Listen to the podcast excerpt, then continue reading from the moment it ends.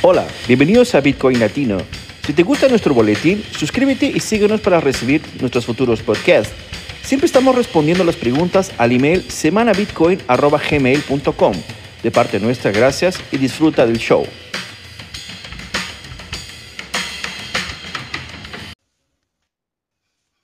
Buenas noches, Fernando. Hola Antonio, ¿qué tal? ¿Cómo estás? ¿Cómo estás? Está la gente hoy de drama. Como Ya hay un baño de sangre, ¿no? La sangre está en la calle. Sí, la verdad que sí. Pero bueno, ese es la consecuencia de no entender cómo funciona Bitcoin, ¿no, Fernando?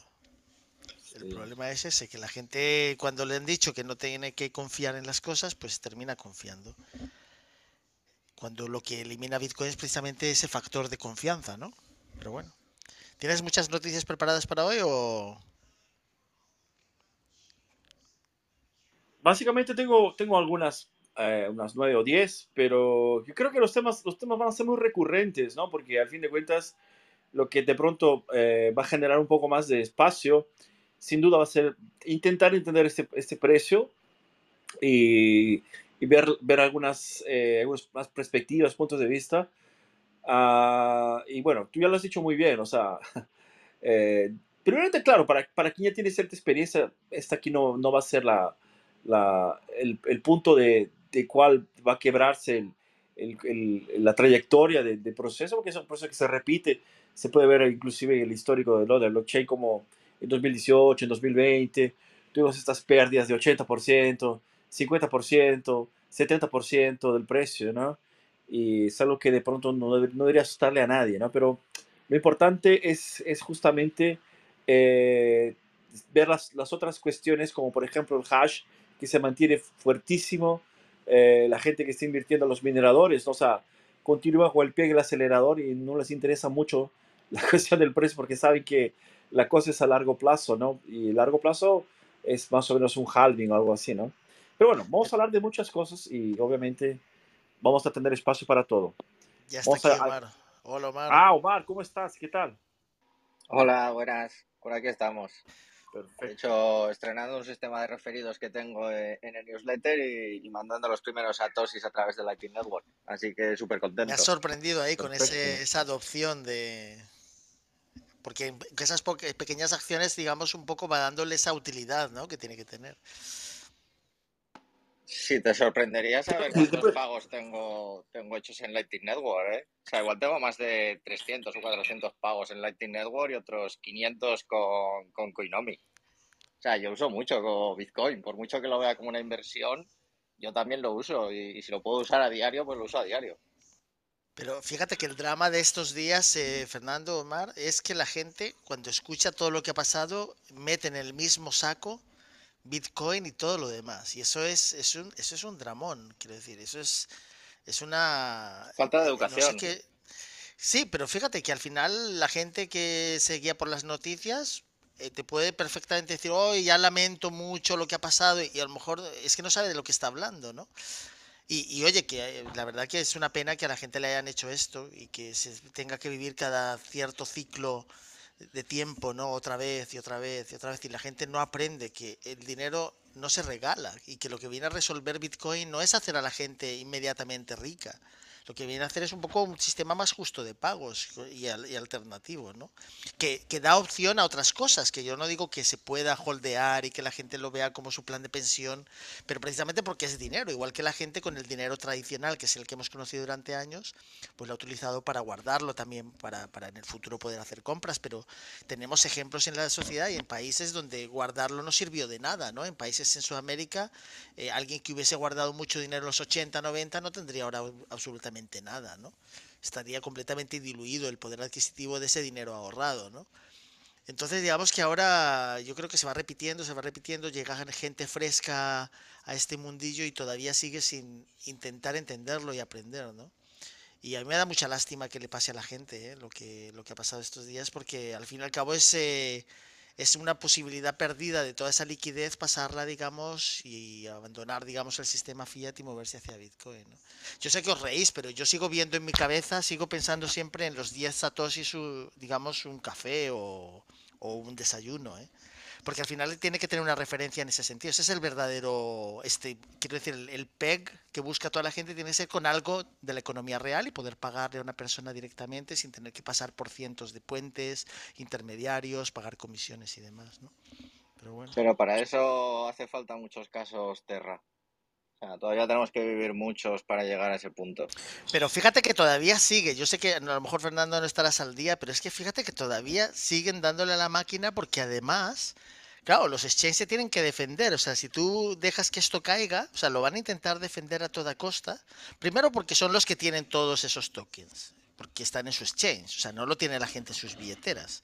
Se han quedado ahí con un marrón y tienen que darle salida. Entonces tendrán que hacerlo atractivo, pues tendrán que manipular gráficas, crear otra vez FOMO, que se convierta en una especie como de meme token, meme coin y que la gente entre desesperada con dinero nuevo, que además es dinero que le pasan al exchange, porque al exchange le están dando, Omar, le están dando sus datos personales, le están dando su tarjeta de crédito, transferencia bancaria o como sea, o sus tokens o sus bitcoins de otro sitio, un peor, y encima lo están dejando ahí. O sea, quiero decir, les están dando todo. ¿Cómo no va a ser rentable para un, un, exchange ahora intentar sacar partido a todo esto? ¿no?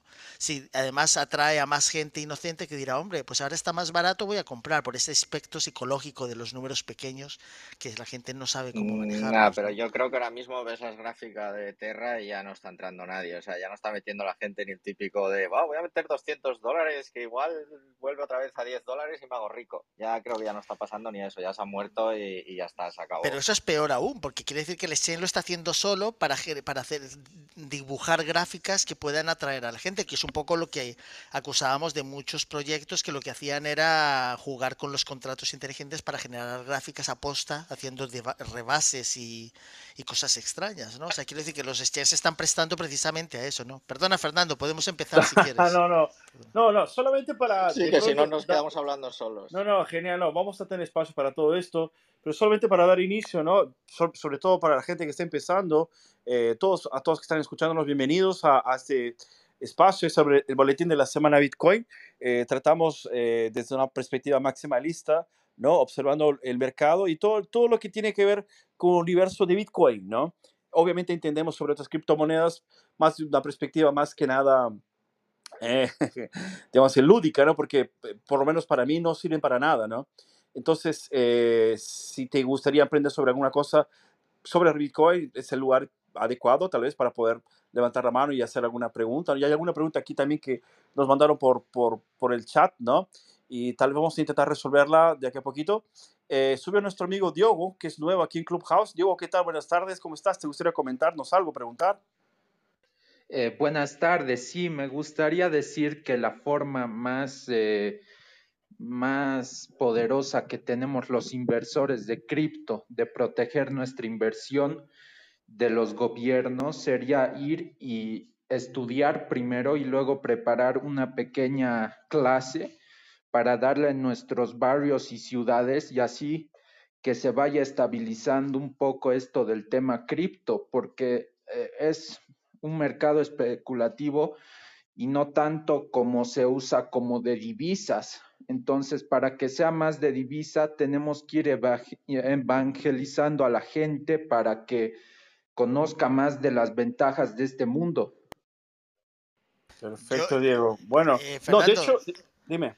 No, simplemente por, por, un poco conectar la pregunta que tenemos en el chat con lo que ha dicho Diego. A mí el, uso de las palabras es muy importante, Diego, porque tú hablas de inversores, cripto y evangelizar, y a mí eso me chirría muchísimo. Yo utilizaría un lenguaje un poquito menos cargado emocionalmente, porque eh, aquí no se trata de evangelizar a nadie.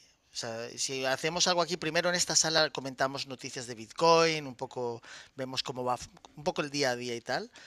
Y siempre además no recomendamos nada, ni intentamos evangelizar, ni decirle a la gente lo que tiene que comprar, planteamos nuestro punto de vista, que no te estoy diciendo que, oye, que, estás libre de hablar y tal, pero ese uso de palabras hace mucho daño. O sea, desde mi, a mí no me gusta, te lo digo porque estás aquí y tal, y además sin, sin ánimo de herir, ¿eh, Fernando? no, no, genial, no, Antonio, tienes total libertad de, de, expresarte sin ningún problema. Sabes que este es un ambiente totalmente libre, ¿no? Como, como buen libertario anarcocapitalista que soy, jamás tendría una sala que no tuviera espacio para que todo el mundo dé su opinión. Pero más o menos yendo a, lo que dijo nuestro amigo Diego, eh, más o menos que, eh, no sé si entendí un poco, pero voy a intentar de pronto dar una, un, un seguimiento a lo que dijo.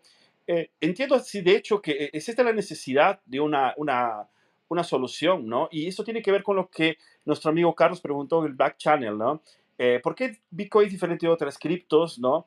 ¿Y de qué se trata? Mira, cuando tú tienes una moneda, cualquier moneda que exista, que sea fuera del gobierno, que esté fuera de la censura del gobierno y que trabaje encima de esto, que ese sea su principal foco, ¿no? Eh, de hecho, sería la única moneda ¿no? que nosotros podemos tener como, como mejor que el resto y que hoy día existe, que se llama Bitcoin, ¿no? que está ahí, que tú puedes conseguirla, ¿no? Es de pronto la, la solución que tal vez tendríamos como la, la, la, alternativa, la única alternativa ¿no? que podríamos utilizar como moneda y que de hecho ya, ya es utilizada, ¿no? como lo ha, hecho, lo ha hecho Omar también. Ahora, cualquier otra cosa que, que, sea hecha por un grupo de personas, proyectos, eh, descentralización, de, de, teoría, entre comillas, estas famosas DeFi, ¿no? finanzas descentralizadas, que no tiene nada descentralizado, solo el nombre. Eso de ahí, este, desde mi perspectiva, eso eh, no tiene nada que ver con Bitcoin. ¿no? Eso solamente eh, lo que tiene semejanzas, porque al igual que Bitcoin es criptografado, pero no tiene ningún sentido compararlos porque tienen un dueño, tienen, un, tienen una, hay un grupo de personas que son fácilmente de ser localizadas por el gobierno para ser censuradas, para ser fiscalizadas, para ser eh, manipuladas, para que trabajen en pro de cualquier agenda política, ¿no? Entonces, en ese sentido, esta gente, incluyendo Ethereum, ¿no? Que tienen, eh, no tienen una cantidad de monedas realmente eh, establecidas, pueden ser multiplicadas al, al parecer de quien esté atrás de la computadora, ¿no? Entonces, eso no jamás puede ser, puede ser algo que se, se compare con Bitcoin, aunque la semejanza técnica en la criptografía, ¿no? En algunos momentos sea, sea, sea, sea eso, es una semejanza, simplemente. Ahora, el concepto de ser descentralizado e incensurable, que sea una, un, una moneda que esté en todo lado globalmente, en todos los países que tengan acceso a Internet, que pueda, sea fácil de, de, transferir en el sentido de no ser eh, censurado o ser fiscalizado en la perspectiva política de algún país, ¿no? Con prohibiciones que existen. Entonces, eso no, no te lo da ninguna moneda a no ser Bitcoin, ¿no? Entonces, esa es la gran diferencia que parece pequeña para ahora que estás en un país, ¿no? Que tal vez tenga cierta libertad, pero cuando no la tengas, tú vas a realmente verificar que eso es todo para ti, ¿no? Porque es la única forma, ¿no? Que tendrás de, pronto de contabilizar en números la libertad, ¿no?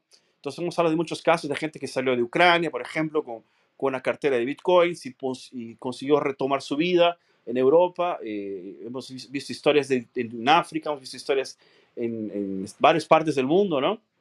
Y de eso se trata, ¿no? Se trata de comparar lo que es a lo que funciona, que está ahí, ¿no? Hace 13 años, ¿no? Obviamente vamos a hablar un poquito del precio que tiene que ver al fin de cuentas estamos hablando de un elemento que es eh, líquido, ¿no? Eh, no tiene una, un, un, un, líder que lo, termina, lo puede eh, manipular para arriba o para abajo, es un, un, elemento que sufre los impactos del libre mercado, del libre comercio, y es por eso que puede subir y puede bajar, y es correcto que lo haga, ¿no? Porque no es posible que simplemente sea, solamente una cuestión de ir para arriba, que en teoría es lo que debería ser, pero dentro de un mercado en el cual está totalmente distorcido por las, las manipulaciones tanto de los gobiernos como eh, di, directas o indirectas, ¿no? Pensadas o no pensadas. Eh, ah, me, refiero a que, por ejemplo, si es que hay un efecto pandémico de una enfermedad que puede eh, eh, evitar que se haga el comercio de forma correcta, eso no, no, necesariamente es pensado, pero sucede. Entonces, eso va a causar un efecto económico, ¿no? Pero en fin, chicos, eh, deje, les dejo aquí. Dale fíjate que tú además lo has explicado muy bien y que yo creo que cada uno daría una, Omar daría una versión diferente, cualquier persona da una versión diferente de, de lo que es Bitcoin porque es mejor y tal, ¿no? Pero fíjate que una de las cosas que yo llevo esforzando durante muchos años es intentar explicarlo de la manera más sencilla. Y al fin y al cabo, Bitcoin es efectivo electrónico. Igual que el correo electrónico sustituyó al correo tradicional de manera casi masiva hoy por hoy, el, eh, Bitcoin viene a ser el efectivo electrónico, sin más, sin ningún tipo de intermediario, de persona a persona y protegido en una especie de libro de balance criptográficamente inmutable, que nadie puede modificarlo. Y todo eso en una red descentralizada de bloques pequeños que garantizan una itinerancia en la red muy fácil, con lo cual cualquier persona puede participar de esa red sin tener que incurrir en un gasto enorme, como en otras redes que ahora se proclaman como sustitutas de, Bitcoin, pero que en realidad son costosísimas, sofisticadas y además que gastan mucho espacio, con lo cual se van haciendo cada vez más enormes, como el propio Ethereum y demás, y, al final pues pueden colapsar si estamos mirando a 100 años vistas. Entonces digamos que es es gas electrónico, es efectivo, electrónico, sin más. Lo mismo que tú haces con un billete y que te da la privacidad de un billete, que te permite dárselo a una persona, confirmar una transacción entre personas, digamos, de manera directa, sin un intermediario necesariamente. Bitcoin te viene a ofrecer lo mismo, pero en un entorno electrónico, igual que el correo. Perfecto, bien, dicho, ¿no? Porque hay una relación con la energía muy, muy este, intrínseca también, ¿no? Y chicos, también tenemos a nuestra amiga Mari B, que está, estaba de vacaciones en nuestra sala y regresó. ¿Cómo estás, Mari B? Hola, buenas noches. Bien, bien, bien. Aquí estoy de vuelta, escuchándose atentamente. Dale, Maribí, gracias. Regresa en el momento bueno. Sabe cuándo hay que regresar, cuando hay salseo y están las cosas interesantes. Claro, es que sin salseo no hay nada.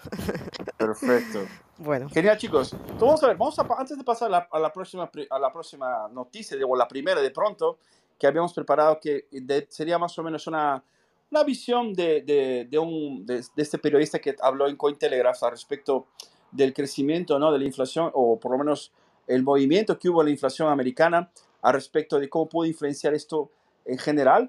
Eh, voy a dejarle, dejar a nuestro amigo Carlos, que también nos ha subido. Probablemente va a tener una pregunta o algún comentario. ¿Cómo estás, Carlos?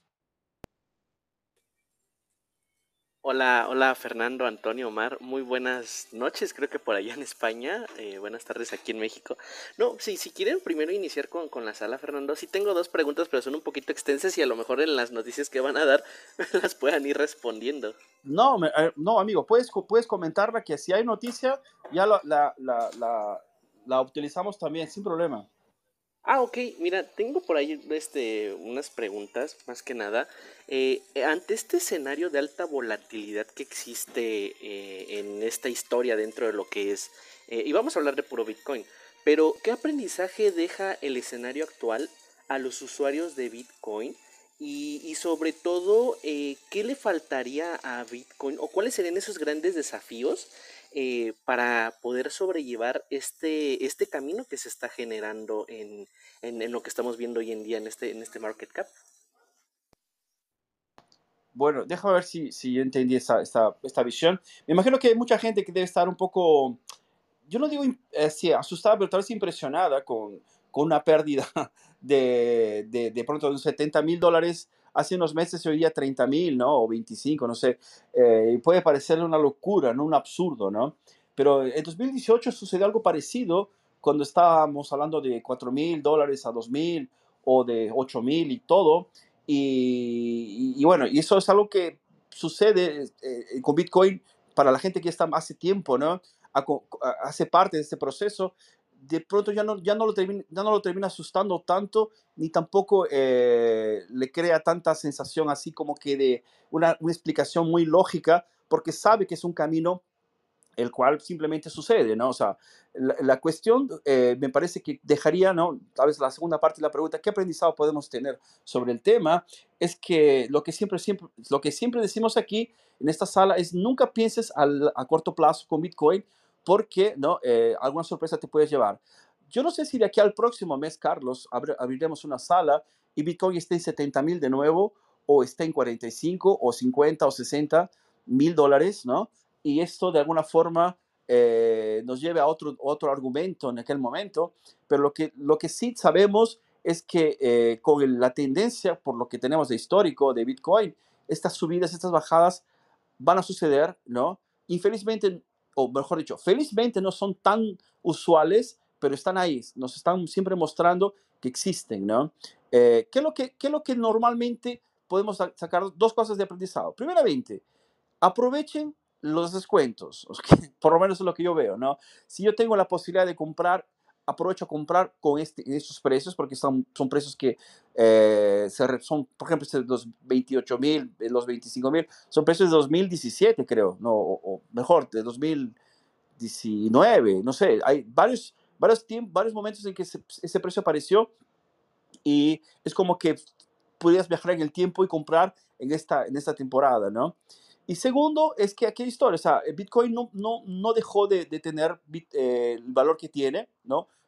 Continuamos teniendo 21 billones de monedas solamente, que fueron eh, ya descritas desde el inicio, ¿no? Eh, a largo plazo, la idea es por lo menos un halving o un año, ¿no? Pues, ah, Fernando, mira, uh, compré el año pasado, ya, ya di un año y, y perdí dinero. Bueno, y felizmente sucede, o sea, yo nadie, nadie, se está diciendo que es infalible porque si no, no estaremos hablando de un elemento que eh, es, de pronto es económicamente viable, ¿no? O sea, si está en el mercado es justamente porque sufre eh, los movimientos de la compra y la, subida y la bajada, que son los efectos de, de, todas las cosas que están acumuladas en la economía, ¿no? Me refiero a, a lo que los países emiten, a la, a la producción de cada país, etcétera, etcétera, ¿no? Eso siempre hay una relación en todo esto, ¿no? Eh, yo sé que hay mucha gente que utiliza gráficos para explicar esto aquí. Inclusive la noticia que traje, eh, la, primera noticia, quería de pronto explicar un poco de que cómo este baño de sangre, que no solamente sucedió con Bitcoin, obviamente, sino que con todas las, las otras, eh,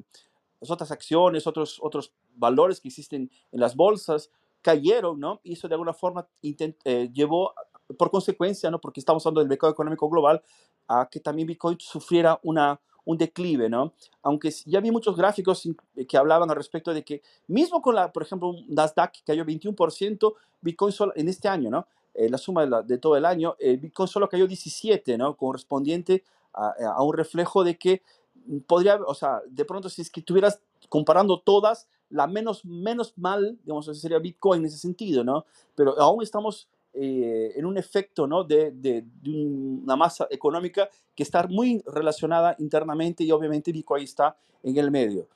Pero bueno, si un Bitcoin te va a responder, dime. No, eh, por cierto, siempre se me olvida, la descripción de la sala tienes puesto que nos hemos pasado a Twitter Spaces y quería comentarle a Carlos que en un Twitter Space de ayer, Michael Saylor explicaba muy bien este tema del precio, ¿no? que está dominado por los exchanges, por los traders, por todos estos bots y demás. O sea, quiere decir, el precio es algo absolutamente...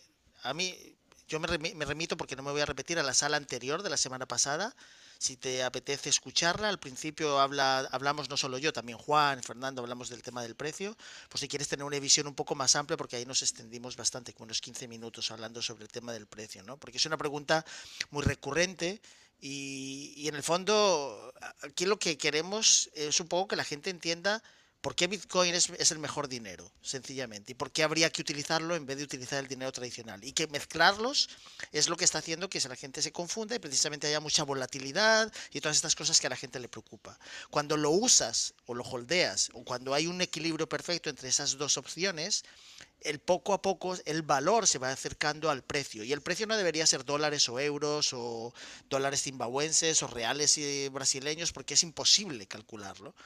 Yo tengo, como decía al principio de la sala, en mi mente son 10, 10 satoshis, un café o un desayuno. Y es y esa es mi referencia para siempre. Ocurrirá, no ocurrirá en mi tiempo en el que esté vivo, me da igual. Esa es mi referencia. Para mí siempre está barato. En el sentido de que todavía te aceptan papeles y te dan bitcoins en una blockchain completamente sellada criptográficamente y demás. Y otra cosa que se me olvidó comentarte a Carlos, ¿por qué es especial bitcoin? No, no solo por lo que te comentaba yo antes, sino porque utiliza energía, el proof of work.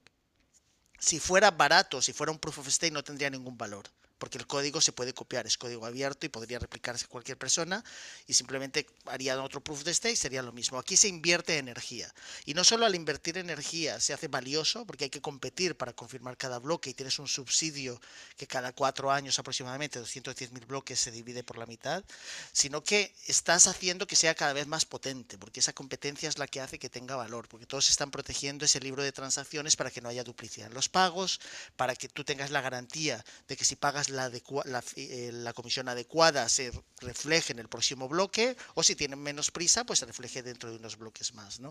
O sea, digamos la energía. Y además, el utilizar energía nos va a llevar a un salto cualitativo como civilización para buscar modelos energéticos mucho más interesantes desde el punto de vista de protección de nuestro medio ambiente y demás. O sea, está, está siendo el catalizador de, una búsqueda y un salto cualitativo en cuanto a energía. Utiliza energía, es necesario. Todo lo que utiliza energía tiene valor. Si tú no tienes que moverte, no tienes que hacer nada, no tiene ningún valor. Y todos utilizamos todos los días energía para hacer un trabajo, para desarrollar lo que sea y tal. Para llevar no, de un sitio a otro y demás. Biológicamente, ¿no? Biológicamente nuestras células transforman energía, ¿no? O sea, la energía es algo tan natural para nosotros que parece que eh, es algo automático, pero de hecho no lo es, ¿no? Vale, chicos, yo creo que estamos bueno, está bueno esto de la respuesta que le dimos a Carlos. No sé, Carlos, ¿te, te, ayudamos de alguna forma? Sí, sí, sí, no, al contrario, muchas gracias, en serio. Perfecto. Quédate con nosotros, Carlos, Diego también. Vamos a intentar hacer aquí, a, comentar con las noticias y, estoy seguro que de alguna forma u otra vamos a poder también darles alguna, un soporte en las dudas que tienen, ¿no? Entonces vamos a la primera, chicos, ¿qué tal? Si me permiten leer la primera, primera noticia. Esta es una noticia que, que, la, que, que había comentado, ¿no? Ya, eh, no, es, disculpe, no es en Cointelegraph, en criptonoticias.com, que hablaba sobre el crecimiento de la inflación en los Estados Unidos, ¿no? Y el efecto, ¿no? Que tuvo en el precio del Bitcoin y otras acciones, ¿no? Yo creo que podría ser el efecto que tuvo en las otras acciones y como la gente estaba totalmente amarrada a las acciones, imagínate, perdiste todo tu dinero, pero tienes unos centavos en Bitcoin y necesitas pagar el alquiler, bueno, voy a vender el Bitcoin que tengo porque si no me voy a quedar este, con una mano adelante y otra atrás, ¿no? O yo creo que es más o menos esto, pero bueno, vamos a la noticia, dice así, ¿no? El índice de precios de consumidor CPI de los Estados Unidos para el mes de abril se incrementó el 8,3% respecto al año pasado, un 0,2% más de lo que se esperaban los, los analistas, ¿no? En los primeros minutos después del anuncio del aumento de la inflación, el precio de Bitcoin experimentó un retroceso del 7% eh, para situarse por debajo de los 30 mil, eh, si bien se registró un repunte moderado posteriormente. ¿no? Si bien el incremento de los precios para el mes de abril fue ligeramente menor del 8,5% de aumento registrado el mes de marzo, eh, reportado ¿no? por el Crypto Noticias, las eh, expectativas del mercado se situaban en torno de un incremento del 8.1. ¿no? De, de, esta manera, el incremento para encima de las eh, expectativas contribuyó a la incertidumbre que hay sobre el panorama económico de los Estados Unidos para el 2022. Las medidas de la Reserva Federal respecto al aumento de las tasas de interés no parecen haber tenido un efecto deseado en una disminución significativa de la inflación. mientras que el precio del Bitcoin aquí tenemos 30, estaba en 31 y 29 mil en la primera hora después del anuncio. El índice Nasdaq, la línea azul cayó el 3,8% del mismo periodo. Sin embargo, el precio de Bitcoin ha registrado un repunte en la última media hora, bueno, de aquel día, ¿no? Eh, bueno, y la noticia va por ahí. Eh, sabemos que pudo haber caído un poco más. Me parece que llegó hasta los 25 mil, tal vez unos, minutos por los 24, no sé. En fin, eh, la idea era justamente esto, ¿no? O sea, no podemos dejar de lado, podemos ignorar. Infelizmente, Bitcoin no llegó a estar tan autónomo todavía de poder darse el lujo de eh, salir de, lo, de, lo, que el efecto que aún puede causar el mundo fiat, ¿no? vamos a llamar mundo fiat para la gente que, que, está escuchando por primera vez. Es el fiat viene de, de hecho, ¿no? En latín, que es el dinero hecho, el dinero fabricado, el dinero emitido por los países que eh, por lo que entendemos, por lo menos yo como Bitcoiner entiendo perfectamente que no tienen lastro en nada a no ser la promesa de un gasto futuro, ¿no?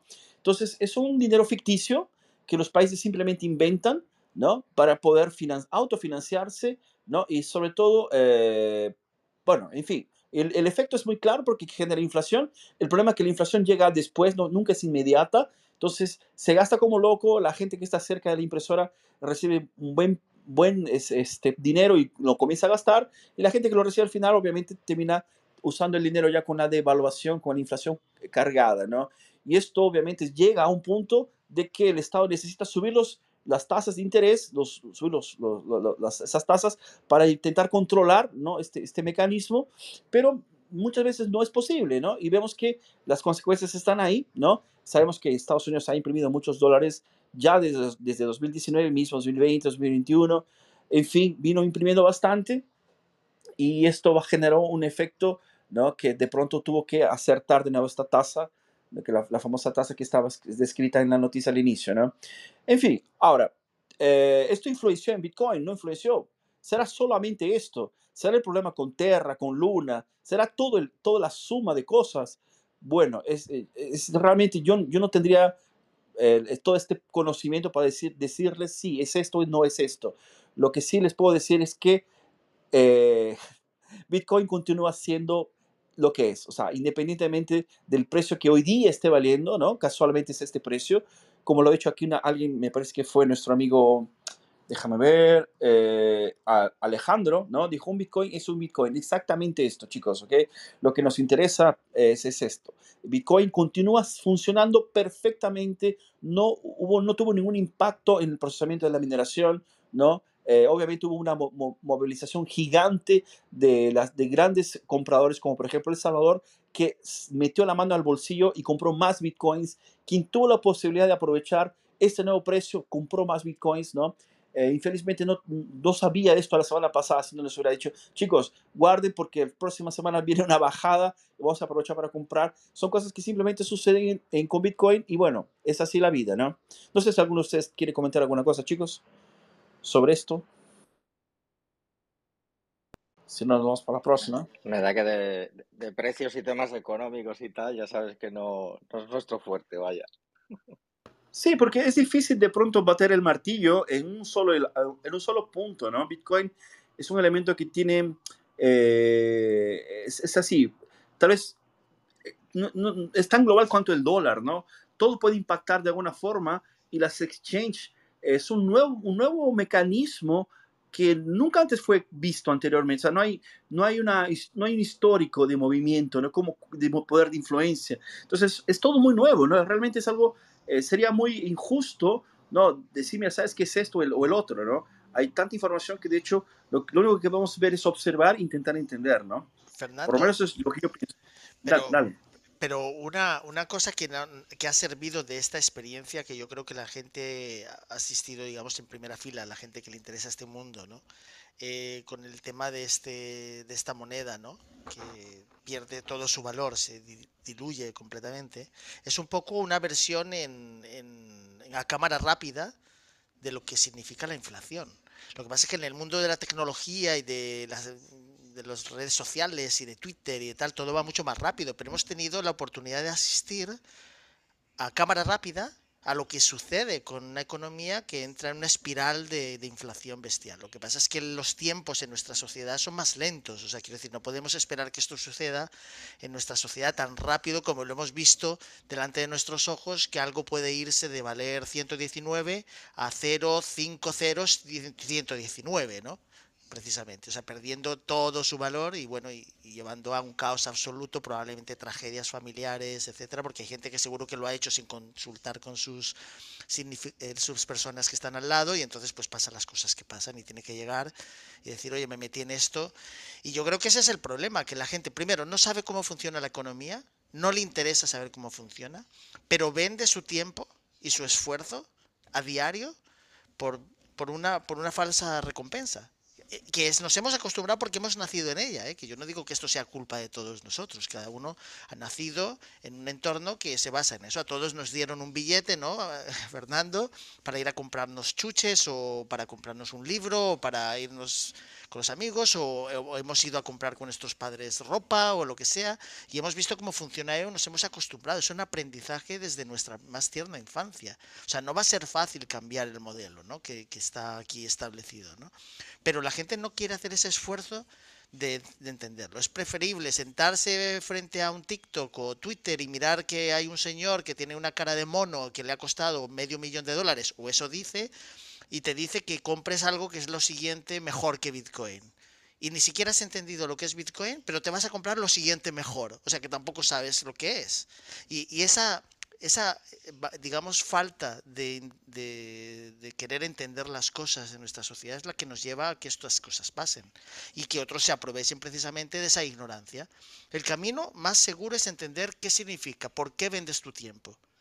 ¿Qué haces? Lo que tú haces, ¿cómo te premian? Y si te están premiando con algo que se diluye, como en este caso este token o esta moneda, porque es un ejemplo gráfico, ¿eh? es, el mejor ejemplo y esto va a ayudar muchísimo, como decía también Sailor, a que la gente lo entienda mucho mejor porque lo ha vivido en sus propias carnes. O sea, las cosas hay que a veces hay que entenderlas así. Yo me da mucha pena porque no me gusta que la gente pierda y menos aún si es dinero que va a necesitar para, para salir adelante el próximo mes o cualquier cosa, ¿sabes? no me quiero ni imaginar las tragedias familiares que hay por culpa de este tipo de cosas, ¿no? Pero hay que educarse, hay que educarse en qué es lo que estás haciendo a diario. Estás utilizando tu energía, tu conocimiento, etcétera, para realizar una labor. ¿Qué te están dando a cambio de esa labor? Si no te lo planteas, entonces eres un ro eres peor que un robot. No, pero pues, pues, que te den aceite y ya está, ¿sabes? Y, no hace falta nada pero más. Pero es que ¿sabes qué pasa, Antonio? Lo que pasa es que estamos partiendo de la premisa de que existe un, algún tipo de nivel de, de, elección, ¿no? O sea, no existe, no existe un nivel de elección en el sentido de que el, el, sistema, el sistema que te da los papeles coloridos y te dice que eso es, eso es dinero, es el mismo sistema que te da la educación, ¿no? Es el mismo sistema que te da un título y te dice, mira, ¿sabes qué? Ahora eres esto o tienes la, la, libertad de trabajar en esto, ¿no? Entonces, eh, no existe un interés, nunca existió. O sea, trabajamos mejor que en la época, en, en la época en la época medieval. Trabajamos obviamente mejor que en la época medieval, pero nuestros conceptos económicos están todavía en esta época. Estamos en la época medieval en nuestros conceptos económicos porque seguimos fingiendo que tenemos un soberano que nos controla, que es el que nos va de pronto a administrar, y eso está equivocadísimo, ¿no? Lo que justamente queremos hacer aquí, por lo menos en esta sala, es provocarlos a que salgan de este lugar este, este esta jaula confortable que es el sistema fiat y decidan y entiendan que la primera, la primera riqueza que ustedes tienen es su cuerpo como su propiedad privada, ¿no? Y esto, su propiedad privada, es lo que les va a generar el, el, resto de riqueza que es lo que les pertenece a ustedes. O sea, no, no, eso no le pertenece a un, a un tercer elemento. Y bueno, y la idea justamente, lo que te da Bitcoin es, este, te trae, ¿no? Eh, esta posibilidad, por primera vez, ¿no? Después, de, después del mundo del oro, ¿no? Eh, tener tú mismo tu propiedad privada, ¿no? Guardada contigo, ¿no? Ahora a un nivel totalmente así eh, máximo en el sentido de que si tú guardas tus palabras las tienes, y tienes una buena memoria y las tienes bien guardadas contigo, realmente te pertenecen a ti. O sea, esta propiedad privada estará siempre contigo, ¿no? Y solamente si tú decides dejárselo a alguien, ¿no? Eh, se, lo darás, ¿no? Y si por un motivo quieres donar al mundo más riqueza, bueno, te las llevas en la tumba y haces que la gente que, que tiene bitcoins activos eh, sea, sea, más ricos, ¿no? O sea, vean que es todo muy bien pensado, inclusive en ese sentido. Chicos, llegó nuestro amigo Whisky, bueno, Whisky Bajo, es una pena, una hora sube para que nos, nos hable un poquito sobre esta, esta noticia anterior que hablaba del, de los precios del impuesto, los, las tasas americanas. Pero yo voy a eh, darme la libertad de poder hablar de la siguiente noticia, chicos, si me permiten, ¿sí? Esto que tiene que ver con la minería. Dale, Fernando. Dale, vamos. Entonces dice sí, uh, es, ahora sí Cointelegraph, ¿no? Habla sobre, ni se molestan, ¿no? El título. Los mineros de Bitcoin no se ven afectados por la volatilidad del mercado. ¿Pero cómo así? ¿No, el no habían muerto Bitcoin. Bueno, dice así, antes del miedo extremo del mercado de Bitcoin, los mineros no se inmutan e incluso pueden dar bienvenida al descenso pues eh, se abre la oportunidad de ganar más, perdón, poder de hash, ¿no?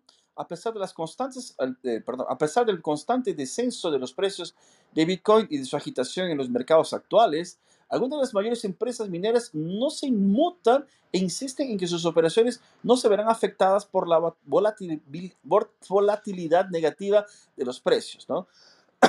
Eh, algunos incluso lo ven como una oportunidad para ganar una, una, cuota de mercado a medida de que los competidores más pequeños se hunden. eh, ¿Qué historia? Las ballenas eh, matando sardinas, ¿no? Bueno, los precios de Bitcoin ¿no? han estado en constante descenso durante todo este año, hasta las últimas 24 horas, ¿no? Ah, cuando la caída se aceleró hasta alcanzar los, los mínimos de 12 meses, ¿no? Sin embargo, los mineros no se han, desanim no se han desanimado eh, en medio de la tremenda presión. Algunos pueden incluso tener más fervor por la minería y si lo tendría a la baja de Bitcoin continúa a lo largo de 2022. Cada una de las tres operaciones mineras diferentes, ¿no? las grandes empresas públicas y una empresa minera privada con las que Cointegra se puso en contacto, contacto compartieron emociones frías sobre las perspectivas del mercado bajista. ¿no? Creen que tendrán poco o ningún efecto en sus planes de negocios ¿no? Entonces la minería de Bitcoin, ¿no? Marathon Digital Holdings, ¿no? Eh, dijo que, que es gigante esta Mara, ¿no? Dijo que la estrategia de activos ligeros la, la mantendrá aislada de casi todos los efectos del mercado bajista, ¿no? Bueno, la información continúa por ahí, no voy a leer más, pero la idea es justamente esto. Hay unas comillas aquí abajo, dice, a medida que la tasa de hash disminuye, hay un ajuste de dificultad que baja la, eh, lo que disminuye el gasto de energía para los mineros que siguen operando. Los que se quedan por el, en pie pueden, por lo tanto, beneficiarse ganando poten- potencialmente más Bitcoin, ¿no? Eh, bueno, lo que vemos es que quien invirtió, de pronto, quien de pronto podría interesarnos, de hecho, para saber si, cómo están las cosas con Bitcoin, es que quien no solamente compró Bitcoin, sino quien compró y, eh, mucho, mucha más maquinaria, ¿no? que son los, estos procesadores, para minerar el hash de Bitcoin, ¿no? que de pronto tal vez serían las personas eh, con más, de pronto, interés o una visión un poco más fría sobre qué es, cómo está Bitcoin, ¿no? Te dirían, de pronto, mira, ¿sabes qué? Esto está bien, esto está mal, cómo están dando la cosa, ¿no? Porque de pronto ellos están con un poquito más eh, de, de- de dinero puesto, ¿no? Dentro de la- lo que se podría denominar de una inversión. Entonces, en ese sentido, por lo que vemos en esta materia, que la pueden leer, la pueden guardar ahí para leer más tarde por completo, ¿no? Eh, vemos que esta, esta gente de la minería, de hecho, está, no, están, no están muy interesada en el precio y continúan a todo vapor, ¿no? Eh, obviamente para la gente que está minerando y que tiene una poca inversión, o sea, pocos, pocos eh, equipamientos para hacer el proceso de la mineración y tal vez no sea tan interesante a este precio y, y esta gente desista, ¿no? Que debe, debe haber una cantidad de gente que, que le, le haya afectado de alguna forma. Para ellos, eh, la gente, los, la- los Mara Bitcoin, estos super pools de mineración, les, es muy ventajoso que salgan del mercado para mantenerse aún más fuertes, ¿no? Pero me- yo sé que esto es, muy, es un proceso momentáneo, chicos. Ustedes ven eh, el histórico de Bitcoin, ¿no? Eh, siempre va a haber estas caídas de, de mucho más que, ¿no? De 50, 40%, llegan a 80%, ¿no? Y la, la idea es que justamente la gente que de alguna forma eh, tiene capital para hacerse de Bitcoin es un buen momento. No sé si alguien más quiere comentar alguna cosa sobre la minería, ¿qué les pareció? Eh, yo podría comentar algo de lo anterior, por favor, Claro, por de, favor, sí. el sistema dale, económico. Es un sistema pensado por un genio, pero un genio medio maligno, que ataca dos puntos. Primero, nuestro dinero, el valor que generamos, y luego eh, nuestra mente, que es nuestra, nuestro mecanismo para generar riqueza. Lo que te, hace te- es te refieres a- al, al dinero fiat. Eh, eh, sí, al, Ah, al dinero fiat porque ataca nuestro valor con la inflación y eh, la educación lo que hace es asquearnos de aprender eh, porque eso es lo que hace, nos cansa tanto, nos sobresatura que no nos gusta aprender y por eso es que no aprendemos de economía, no aprendemos de, de ciencias, no aprendemos de Bitcoin y es por eso que la gente se empobrece, porque atacan a su mente y como no puede defender su valor, eh, se queda en la pobreza. Sí, concuerdo contigo, Diego. No, de hecho, como lo dije, ¿no? O sea, es todo un ciclo que es perfecto. Pero esta cuestión de la inflación, no es, infelizmente, no es ni siquiera mérito de estos nuevos republicanos que, que crearon estos, estos estados, ¿no? Eh, es, algo que está- hace parte, por ejemplo, la historia, la creación de, de inflación con papel, viene desde China, que fue los que inventaron el papel, ¿no? Entonces ellos ya tenían, ya tenían así, inclusive antes de- de- del nacimiento de Jesucristo, hay historias, ¿no? De, de muestras, de, de, este, o sea, libros que narran de cómo la inflación había destruido varios regímenes, varios emperadores chinos, ¿no? Los romanos también tuvieron ese problema con la devaluación de su, de su moneda, que ellos le iban quitando la plata y dejándole ma- más, otro, otro tipo de material. Y esto de pronto hizo, ¿no? Generó eh, que muchos, eh, muchos, muchos soldados, sobre todo los, que, los famosos legionarios que estaban lejos de Roma, empobrecieran y no, no quisieran regresar más para, para Roma, etcétera, ¿no? Pero en fin, o sea, no es algo, no es una novedad. El problema es lo siguiente, o sea, cuando tú le das el control total a una entidad, en este caso el Estado, emperador, rey, cualquier cosa, y le das, le das, le das todo el poder para administrar tu vida, tu, tu dinero y todo lo demás, ¿no? O sea, eh, continúa siendo un ser humano. O sea, si, te dice, mira, es que tú no puedes hacerlo porque los seres humanos son malos, pero ¿qué entidad lo va a hacer si es otro ser humano? ¿Cuál es el chiste de esto, no? Es, justamente dar la responsabilidad a cada uno de nosotros de poder administrar nuestro propio dinero, que será lo adecuado, ¿no? Nunca lo habíamos visto antes, por lo menos antes de Bitcoin, a esta, con esta calidad de decisión, ¿no? Y es por eso que nos, por lo menos a mí me encanta tanto Bitcoin y es por eso que hablo tanto de Bitcoin, ¿no?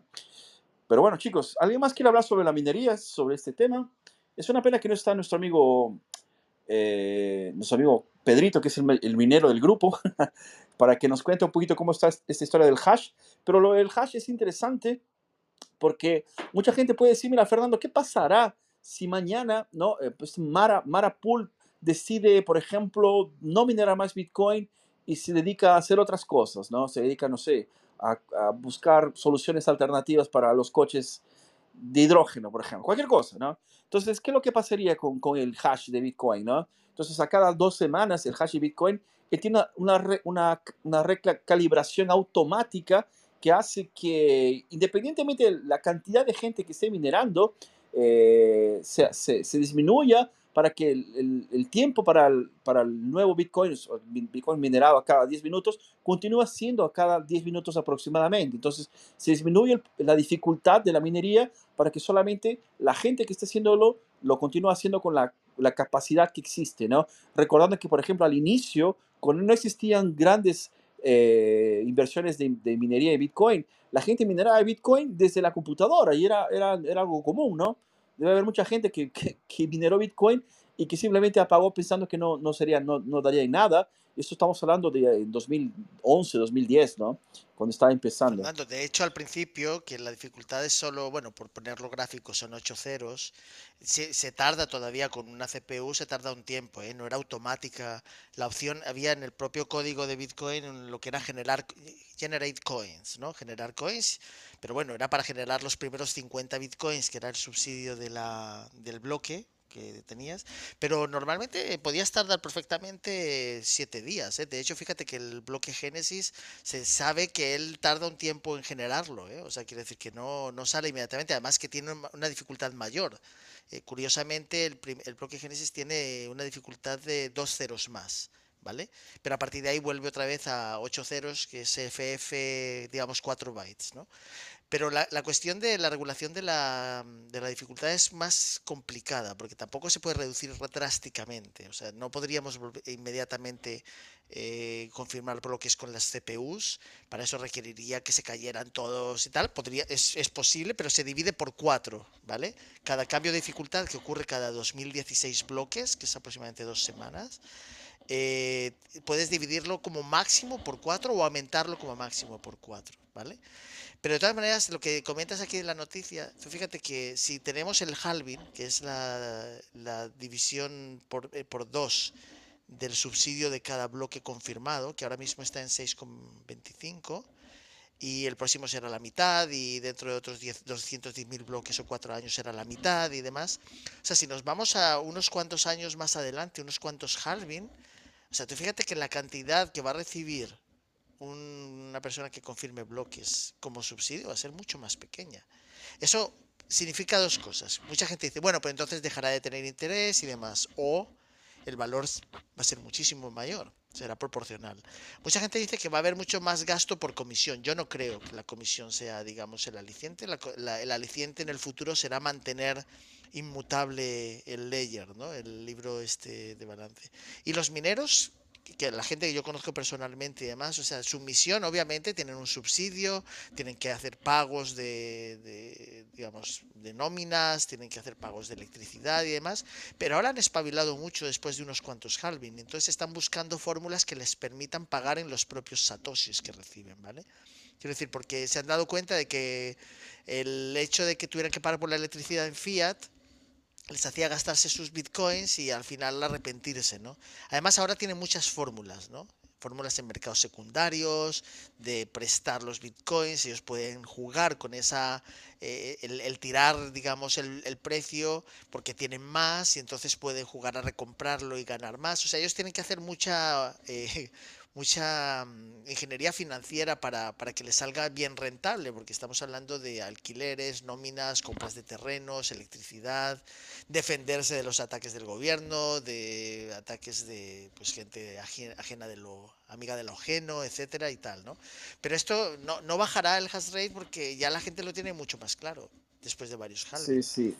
Es verdad que económicamente puede ser menos rentable y pueden desenchufar algunas máquinas para de alguna manera compensar los gastos de electricidad, pero se están buscando fórmulas alternativas, se está intentando que el, el calor excedente de las máquinas de minar se pueda utilizar para calentar agua, para hacer otras cosas, en vez de utilizar algo tradicional que no genera dinero, no genera ningún tipo de cosa. Yo creo que se está generando alrededor de la propia confirmación de bloques un ecosistema muy interesante que está pasando desapercibido para mucha gente. ¿eh? Pero bueno. Y una cosa que tú has dicho, este, Antonio, que ya de pronto me gustaría, me gustaría utilizar bastante eh, como un argumento base para crear otro argumento, que es el futuro de que, cómo será, ¿no? Eh, los futuros halvings, porque veamos, yo veo siempre desde la perspectiva qué Bitcoin está trayéndonos, ¿no? O sea, cuál es la solución que Bitcoin de hecho nos trae, ¿no? Yo lo veo como una bala de plata, una bala de plata contra el Estado, ¿no? Que es un mal, ¿no? Que de pronto va a quedarse eh, eh, con menos fuerza, con menos poder, ya que la gente podrá tener la decisión ¿no? de financiar o no este tipo de locuras que los estados hacen, ¿no? Y de hecho esto de pronto va a dar más autonomía a la gente. Entonces, pienso que eso es, eso es un dominó positivo, ¿no? En el cual ¿no? Eh, empresas con, con libertad de, de, de, de, verdad 100% de hacer comercio podrán existir y, de pronto será un poco más, más fácil todo, ¿no?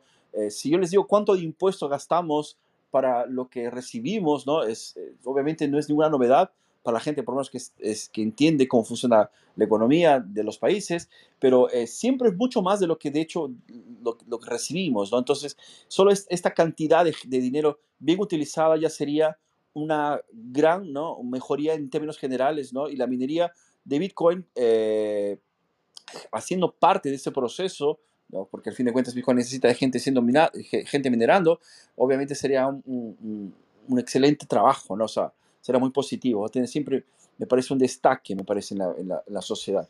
Pero bueno. a, ambos probablemente nos gusta Milton Friedman, en este caso a mí me gusta bastante lo que dice, es un visionario, pero yo por ejemplo soy menos crítico con el tema de la cosa pública, ¿no? Tú antes has hablado de la república, ¿no? Que es la cosa pública, ¿no?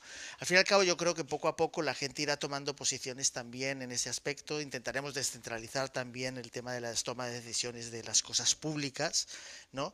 Porque la política, lo que pasa es que los políticos la han destrozado, pero la política como la define Platón y como la definen los griegos es algo interesantísimo y es muy bello lo que pasa es que se ha desmaterializado porque la gente buena se ha dedicado a hacer cosas, a trabajar, a producir, y los que no han hecho nada, pues son los que han tomado las posiciones de poder a nuestras espaldas, y entonces pasa lo que pasa, ¿no? Pero yo soy menos crítico con el tema del gobierno, como tú lo expresas aquí. Pienso que es una cuestión temporal de varios siglos ya, y que probablemente cambie también gracias a, que tengamos una forma de dinero que es de retribución de tu esfuerzo y de tu capacidad productiva mucho más justa. Pero justamente...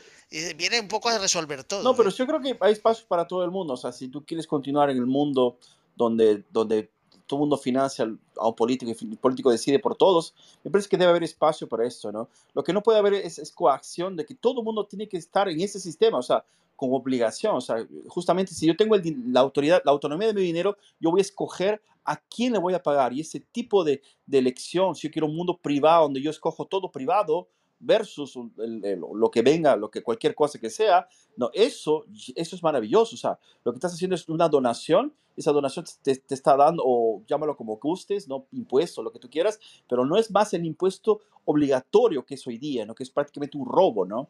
que prácticamente no tienes opción, es así y acabó, si no vas preso o, te matamos, ¿no? dependiendo del lugar donde estés. A eso, que, a eso me refiero, o sea, con Bitcoin tú vas a tener la disposición, si es, mira, ¿sabes qué cosa? Yo quiero un ambiente, quiero pagar una empresa que tenga las soluciones como, como me gustan, o si no hay, yo voy a, voy a inventarla y bueno, bienvenidos. espacio para todo el mundo hay.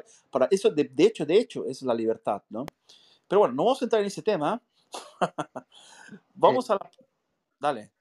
Disculpen, eh, sí, yo también estoy de acuerdo en eso del Estado, que debería ir desapareciendo, y pero sí migrar a una política, una democracia participativa, donde se pueda hacer eh, servicios de seguridad, justicia y obra pública entre privados, que siempre se ha de necesitar coordinación para hacer cosas eh, de bien público. O sea, una DAO más o menos se podría hacer. Sí, yo creo que hay espacio para todo, ¿no? O sea, lo, importante es que tú tengas, primeramente, ¿no? Tú tengas la autoridad sobre tu, dinero y tú escojas qué vas a hacer. Si te gusta la empresa A que tiene este tipo de, de, de, de ideales como los tuyos, o vas y les das el dinero. Hay una, empresa B que tiene una, eh, una calidad de, de, normas, de legislación, inclusive hasta filosóficas, religiosas igual a las tuyas, tú vas y les financias, ¿no? Lo que tú no puedes hacer es simplemente asumir que porque naciste en un lugar, tienes la obligación y punto final en un contrato que nunca firmaste, ¿no? Pero bueno, chicos, eso de aquí realmente es un tema un poco más amplio.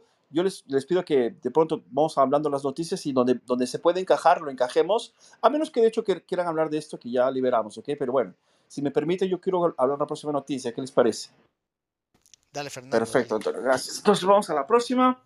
Y esta tiene que ver un poquito con los desbancarizados, ¿no? ¿Quién fue, quién fue el último que fue a un banco y salió contento con una sonrisa de oreja a oreja? Levante la mano. Los bancos son siempre lugares ¿no? un poco más así hostiles, pero por eso yo tengo esta experiencia. Tomamos esta noticia que habla en, en Cripto Noticias, ¿no? Dice de cómo Bitcoin ha servido de refugio para los desbancarizados, ¿no? Aparentemente hay unas, aparentemente no, hay unas, hay una, eso es un hecho, hay una gran cantidad, así una enorme cantidad de la población que no tiene acceso al banco y por consecuencia al, a lo que podemos llamar de finanzas modernas, ¿no? Esto de, de eh, préstamos, ahorros, eh, inversión, etcétera, etcétera. ¿no? Simplemente esta gente no está, no, parece que no, no llegó a este, este punto de, la, historia. ¿no? Bueno, la noticia habla sobre un poquito sobre esto. Dice, Bitcoin ha ido poco a poco ocupando espacios desde su lanzamiento en 2009, al punto de que las instituciones financieras tradicionales y muchos gobiernos, al verse amenazados por el nivel de aceptación que va ganando entre el público, ha tratado de desprestigiar a la criptomoneda o, tratan de imitarla con propuestas de monedas digitales. Concuerdo 100%. Dice, en regiones, eh, regiones como Latinoamérica, el nivel de aceptación deriva, entre otros factores, del hecho de que Bitcoin puede convertirse en el salvavidas para aquellos que se encuentran excluidos del sistema financiero por la misma banca que en la mayoría de los casos critica la criptomoneda. Según el estudio de la empresa de servicios financieros Deloitte, las razones por, eh, porque provocan la, la, exclusión financiera de América Latina son la pobreza, economía informal y la falta de oportunidad en educación. Eh, voy a hacer un paréntesis aquí rápidamente, ¿no? Quien vive en América Latina sabe muy bien que muchas personas no tienen acceso, muchas no son ni siquiera alfabetizadas, eh, muchas de ellas inclusive tienen problemas eh, de, mora, de vivienda, entonces mucha gente en los bancos piden este, algún tipo de, de cuenta, ¿no? de, de, de contrato que, tú, que diga dónde estás viviendo para mandarte los, la correspondencia, hay mucha gente que no tiene esto, esto muy claro, ¿no? Eh, dentro de otros innumerables problemas que son eh, creados, son necesidades que son repasadas desde el gobierno. Mira, el gobierno pide que tú tengas tal documento, tal documento, tal documento, tal documento, tal documento, tal documento. Y obviamente esta gente está más preocupada en ganar dinero para comer, para sobrevivir, y no tiene este tiempo, ni paciencia, ni dinero para financiar los otros documentos que el gobierno cobra o exige, etcétera, etcétera. ¿no? Fernando, pero eso es importante. Sí, yo sé que lo son, pero estamos viendo que no están cumpliendo ¿no? con las necesidades que la gente está teniendo en esta demanda. ¿no? Pero vamos a regresar a la noticia, disculpen el paréntesis. ¿no? Eh, bueno, es así. A ello se suma la diferenciación de las posibilidades del acceso a crédito según el género bueno, eso no sé si es correcto, pero bueno, además de la falta de infraestructura, en particular en las zonas rurales, ¿no? Eso es verdad, junto a una educación limitada y deficiente, ¿no? Con base a ello, los analistas de esta firma aseguran que el uso de criptomonedas como Bitcoin permitiría reducir los costos de transacción, impulsa la inclusión financiera, aunque a su juicio se requiere de una reglamentación estricta, ah, claro, incluyendo la vinculación con el dinero real, ¿Cómo así real? ¿no? Bueno, y la respuesta innovadora de los bancos que desean seguir siendo relevantes. Bueno, no obstante, el estudio de Deloitte destaca que el principal obstáculo para que las nuevas tecnologías se desplieguen en una región, eh, la falta de educación financiera, de informalidad económica y ausencia de incentivos. Chicos, aquí leamos inform informalidad económica, así entre comillas, ¿qué es lo que es? Porque el Estado no está ganando dinero sobre impuesto de algún tipo de evento que se hace entre, entre personas pacíficas, ¿ok? O sea, yo quiero vender, tú quieres comprar. Yo tengo que pagar al Estado por causa de eso. O sea, bueno, aquí vemos que hay, hay un conflicto de intereses, ¿no? Y que obviamente, ¿no? Eh, de pronto es no hay una solución que venga de este lado, ¿no? Pero en fin, aquí tenemos un cuadro interesante, ¿no? Que habla sobre eh, la calificación de obstáculos de inclusión financiera en América Latina.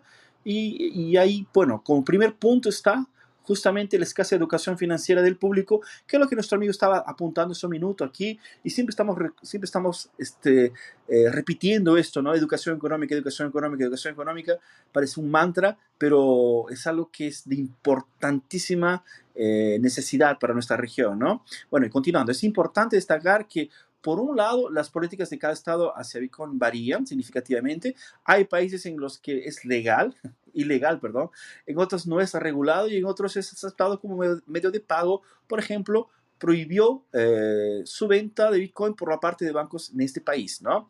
Eh, un caso de la región va en sentido opuesto, que es el, de la Argentina y el de El Salvador. El país centroamericano adoptó Bitcoin como moneda de curso legal, promueve el uso a través de monedero desarrollado por el propio gobierno, que es el Chivo Wallet, ¿no? Eh, de esta manera los salvadoreños acceden a la criptomoneda y aprenden a usarla, sobre todo aquellos que no cuentan con el acceso a la banca desde 2018. Solo un 30% de la población del Salvador poseía cuenta bancaria, donde cualquier salvadoreño puede acceder a bienes y servicios pagando con Bitcoin a través de un monedero digital. La pregunta, ¿por qué Bitcoin es la solución para los desbancarizados?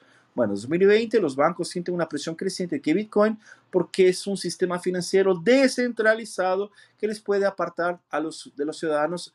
El banco alemán Deutsche Bank lo señaló como el año pasado a indicar que las criptomonedas representan cada vez más una amenaza para la estabilidad monetaria y financiera y es un poco probable que los bancos centrales y los gobiernos renuncien a sus monopolios monetarios. Ellos saben muy bien de qué se trata, ¿no? Pero bueno, va la noticia va por ahí, chicos, no voy a cansarlos más con los datos. Es una buena noticia para darles una visión general de lo que estamos hablando aquí en la sala, ¿no?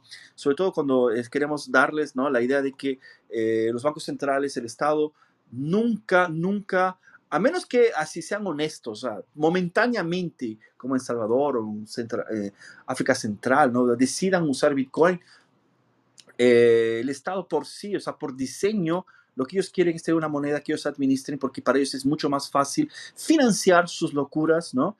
Con el dinero, la, la impresora al lado, ¿no? El banco del monopolio. Si yo soy el banco del monopolio, o sea, yo decido cuánto dinero voy a recibir, ¿no? Yo le doy el valor al final al dinero y eso para ellos es muy confortable, es muy bueno, muy positivo, porque para ellos que están al ladito recibiendo el dinero caliente, está ok, pero la gente que no tiene acceso, que la gran mayoría de los que financiamos todo esto, siempre sufrimos con la inflación, ¿no? Y tenemos historias de, de familias, de gente que... Y bueno, en fin, eso ya sabemos los que están eh, este problema de la inflación, ¿no? Ya estamos viviéndolo hoy día, mucha gente joven nunca vio esto de la inflación, lo está viviendo en, piel propia y están descubriendo, ah, sí, serio, el Estado tiene problemas, oh, el Estado puede mentirnos, ¿no? Bueno, en fin. Chicos, ¿alguien más quiere comentar alguna cosa sobre esta, esta noticia, chicos? ¿Les sirve el refugio a los desbancarizados? Fíjate que precisamente, aunque es verdad que la Lightning Network todavía estamos viendo un poco cómo funciona y puede tener algunas críticas y tal, pero está permitiendo escalar los pagos y llegando a permitir pagos de 10 satoshis, 11, 15, 50 satoshis en una especie como de segunda capa que te permite, digamos, conciliar micropagos, ¿no? Y no tener que estar utilizando la blockchain, que es cara, en el sentido no cara porque las fees sean altas, porque precisamente estamos viviendo una época en que se está pagando bastante poco por una transacción.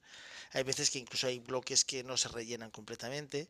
Y el tema de los desbancarizados, el hecho de que si conseguimos solucionar el hecho de que puedan tener una billetera que no tenga por qué ser un smartphone, un iPhone, un teléfono de alta gama, sino un algo, un artilugio como con el dinero tradicional pues tenemos una billetera o tenemos que guardar en un bolsillo, tenemos que tener algún mecanismo para salvaguardar los billetes, ¿no? Lo hemos tenido, ¿no? Pues con el tema del dinero electrónico, el cash electrónico, también hay que buscar alguna alternativa también para la gente que no tiene no tiene, digamos, forma de tener una cuenta bancaria porque los costes de transacción y el, el, mantenimiento del propio sistema de banca hace que sea imposible para ellos, pero que ahora con una Lightning Network sería facilísimo poder pagar y demás, ¿no? Entonces yo creo que aquí Bitcoin ofrece una solución muy ingeniosa, que es precisamente eso, ¿no? Y, y un poco pondría, por ejemplo, la gente que cuando tú sales de casa, no sales con todo tu patrimonio en efectivo no lo llevas encima, ¿no? Pues igual la Lightning Network es un poco ese dinero que puedas utilizar para, gastos corrientes, eh, rellenar una billete, un poco para, para micropagos, ¿no? Y hay que saber guardar la gran cantidad. Entonces, digamos, los micropagos, el hecho de que la gente no tenga cuentas bancarias y todo esto, yo creo que Bitcoin ahí trae una alternativa fantástica. Yo, ahí yo sí que lo veo. Es difícil explicarlo a la gente porque todavía eh, se fija mucho en, en las, digamos, barreras o la brecha digital que supone entender la criptografía de Bitcoin y tal, pero yo creo que con el tiempo la gente no tendrá que pensar en eso, será mucho más automático, igual que muchas cosas que utilizamos hoy en día, la gente no tiene que pensar demasiado, no tiene por qué saber cómo funciona entre bambalinas Clubhouse o WhatsApp o su tarjeta de crédito y simplemente lo utiliza, ¿no? Pero sí, yo creo que ofrece una solución ahí muy interesante, Fernando. Sí, y, esta cuestión, de, esta cuestión del banco parece muy, muy irrelevante para quien ya tiene varias cuentas en el banco, ¿no? Pero imagínate, o sea, imagínate tú hoy día qué, qué, cómo, cómo vivirías en un banco, ¿no? Entonces imagínate esta gran cantidad de gente viviendo así, o sea, trabajan y son obligados a gastar su dinero, ¿por qué? Porque pierde valor, entonces están en este consumo constante, ¿no? Eh, y no, no, no, se genera esa riqueza, de pronto están eh, amarrados a la pobreza, o sea, de alguna forma están siempre obligados a gastar, ¿no? Lo que no tienen, ¿no? O sea, y es algo que es triste porque estamos hablando de mucha gente que podría tener buenas ideas, ¿no? Podría generarse una gran evolución para todo el mundo en la sociedad, ¿no? No solamente para esta, región, ¿no? necesitamos de justamente libertad económica, buscando que la gente inclusive en estos países, ¿no? Primero busquen soluciones para ellos y probablemente, ¿no? Eh, así mejor en la vida de, de, de, todo el mundo, ¿no? O sea, queriendo no, es un poder de trabajo que van a tener siempre innovación para todos, eh, de una forma u otra, ¿no? Eso es muy positivo. El banco, hoy día, como lo, lo conocemos así, ya es, una, ya es digital, o sea, la gente ya, ya tiene un, un, acceso al banco en el celular, en el, teléfono celular. Entonces, lo que Bitcoin está haciendo es prácticamente eh, mejorándolo, ¿no? Porque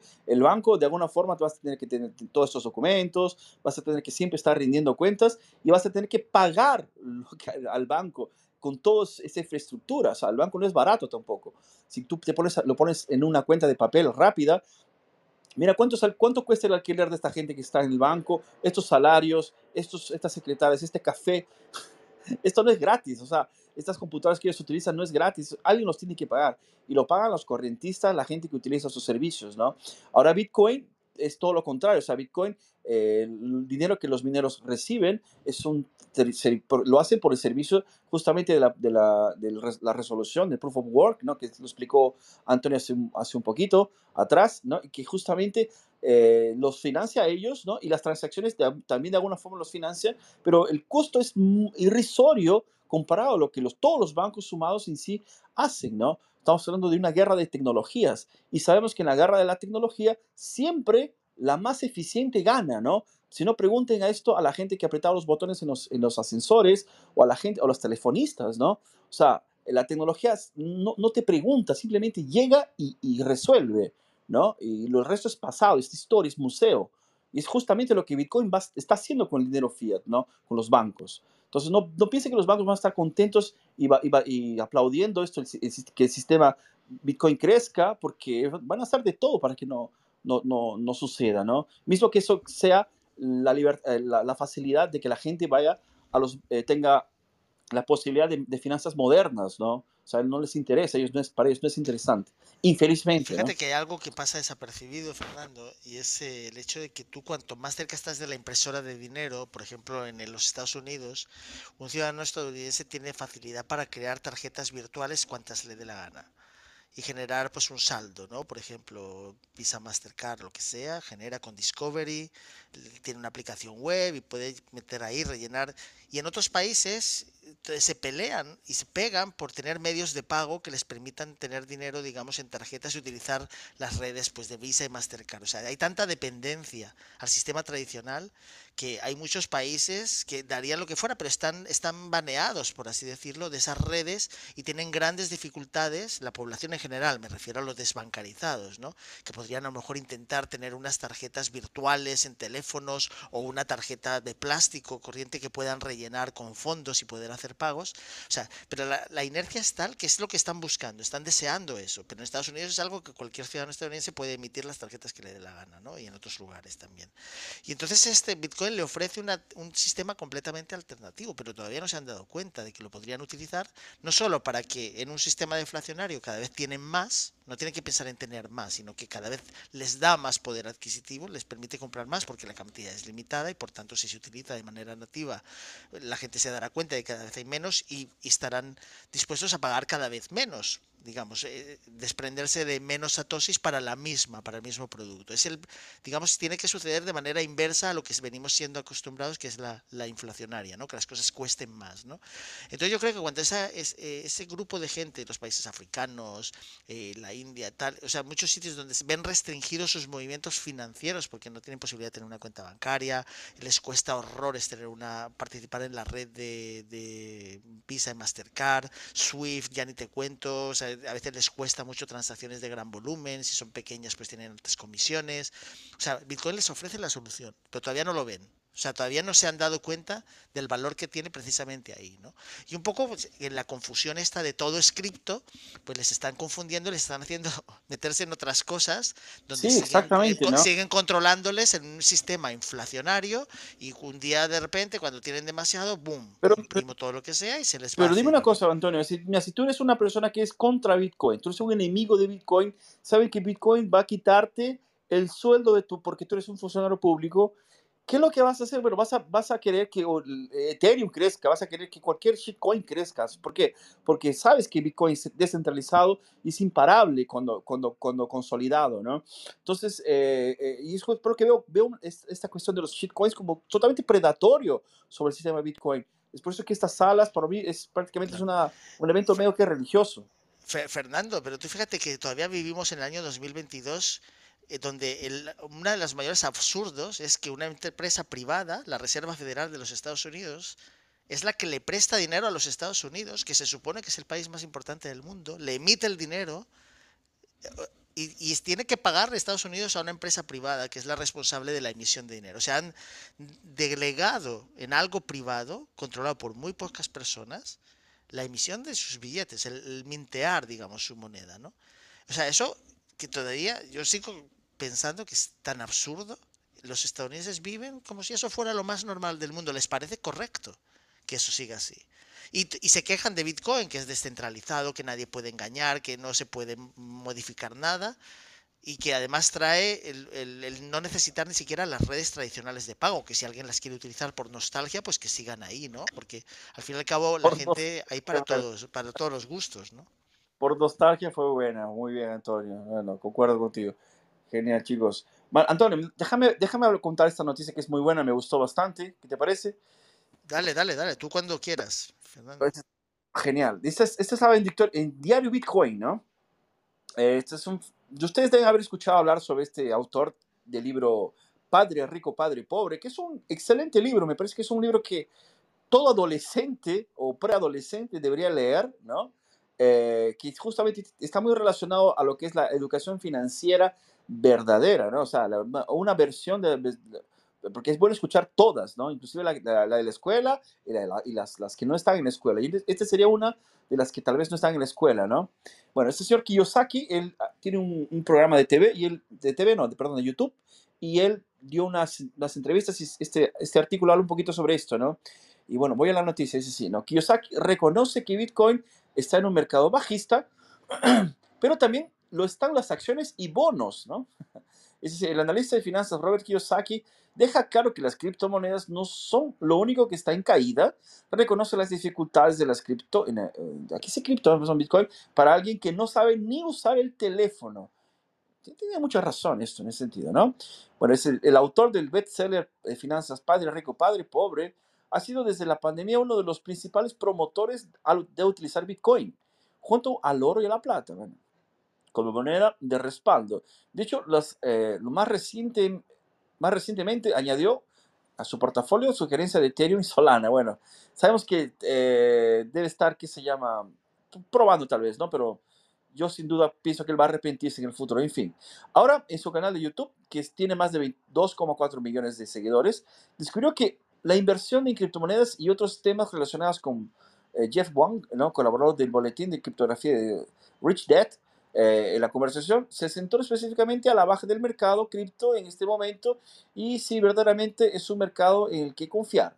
También hizo énfasis eh, en cómo se pueden hacer para que las, se adopten las criptomonedas eh, las personas menos, digamos, duchas en tecnología, ¿no?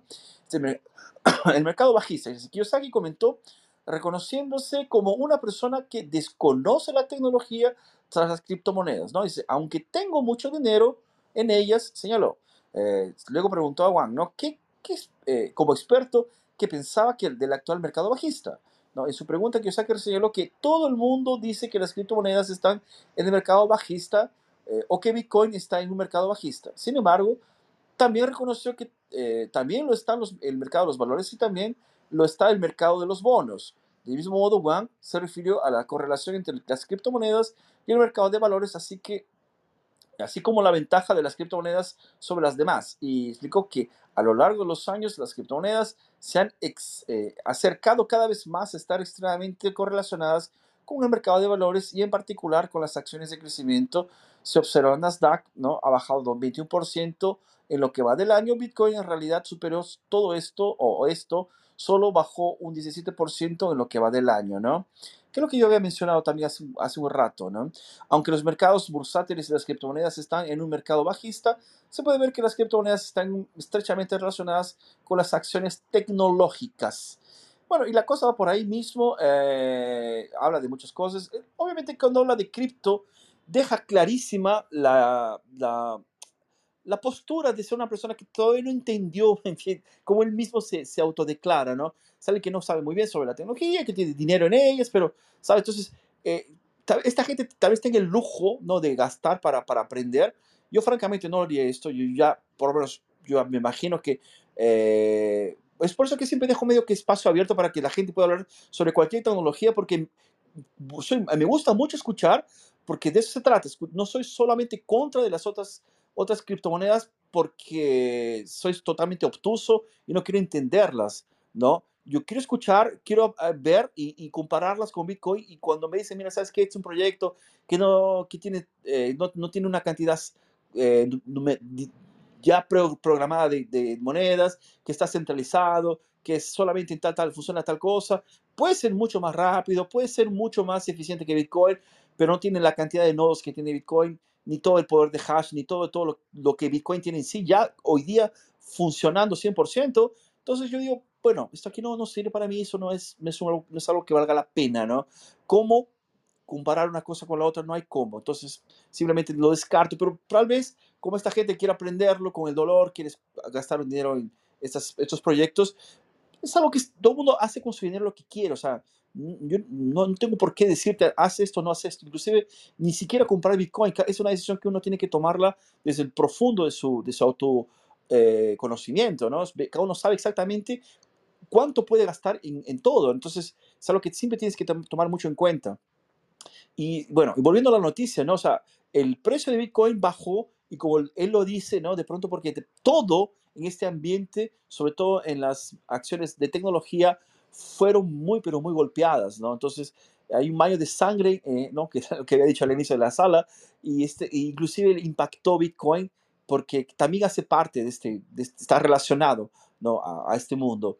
Aunque sabemos que no es nada, que no tiene nada que ver con una acción de Apple, no tiene nada que ver con una acción de Amazon, pero en fin, siempre podemos decirnos por estar expuestas en el mercado, ¿no? Si tú tienes la posibilidad de en exchange comprar, ¿no?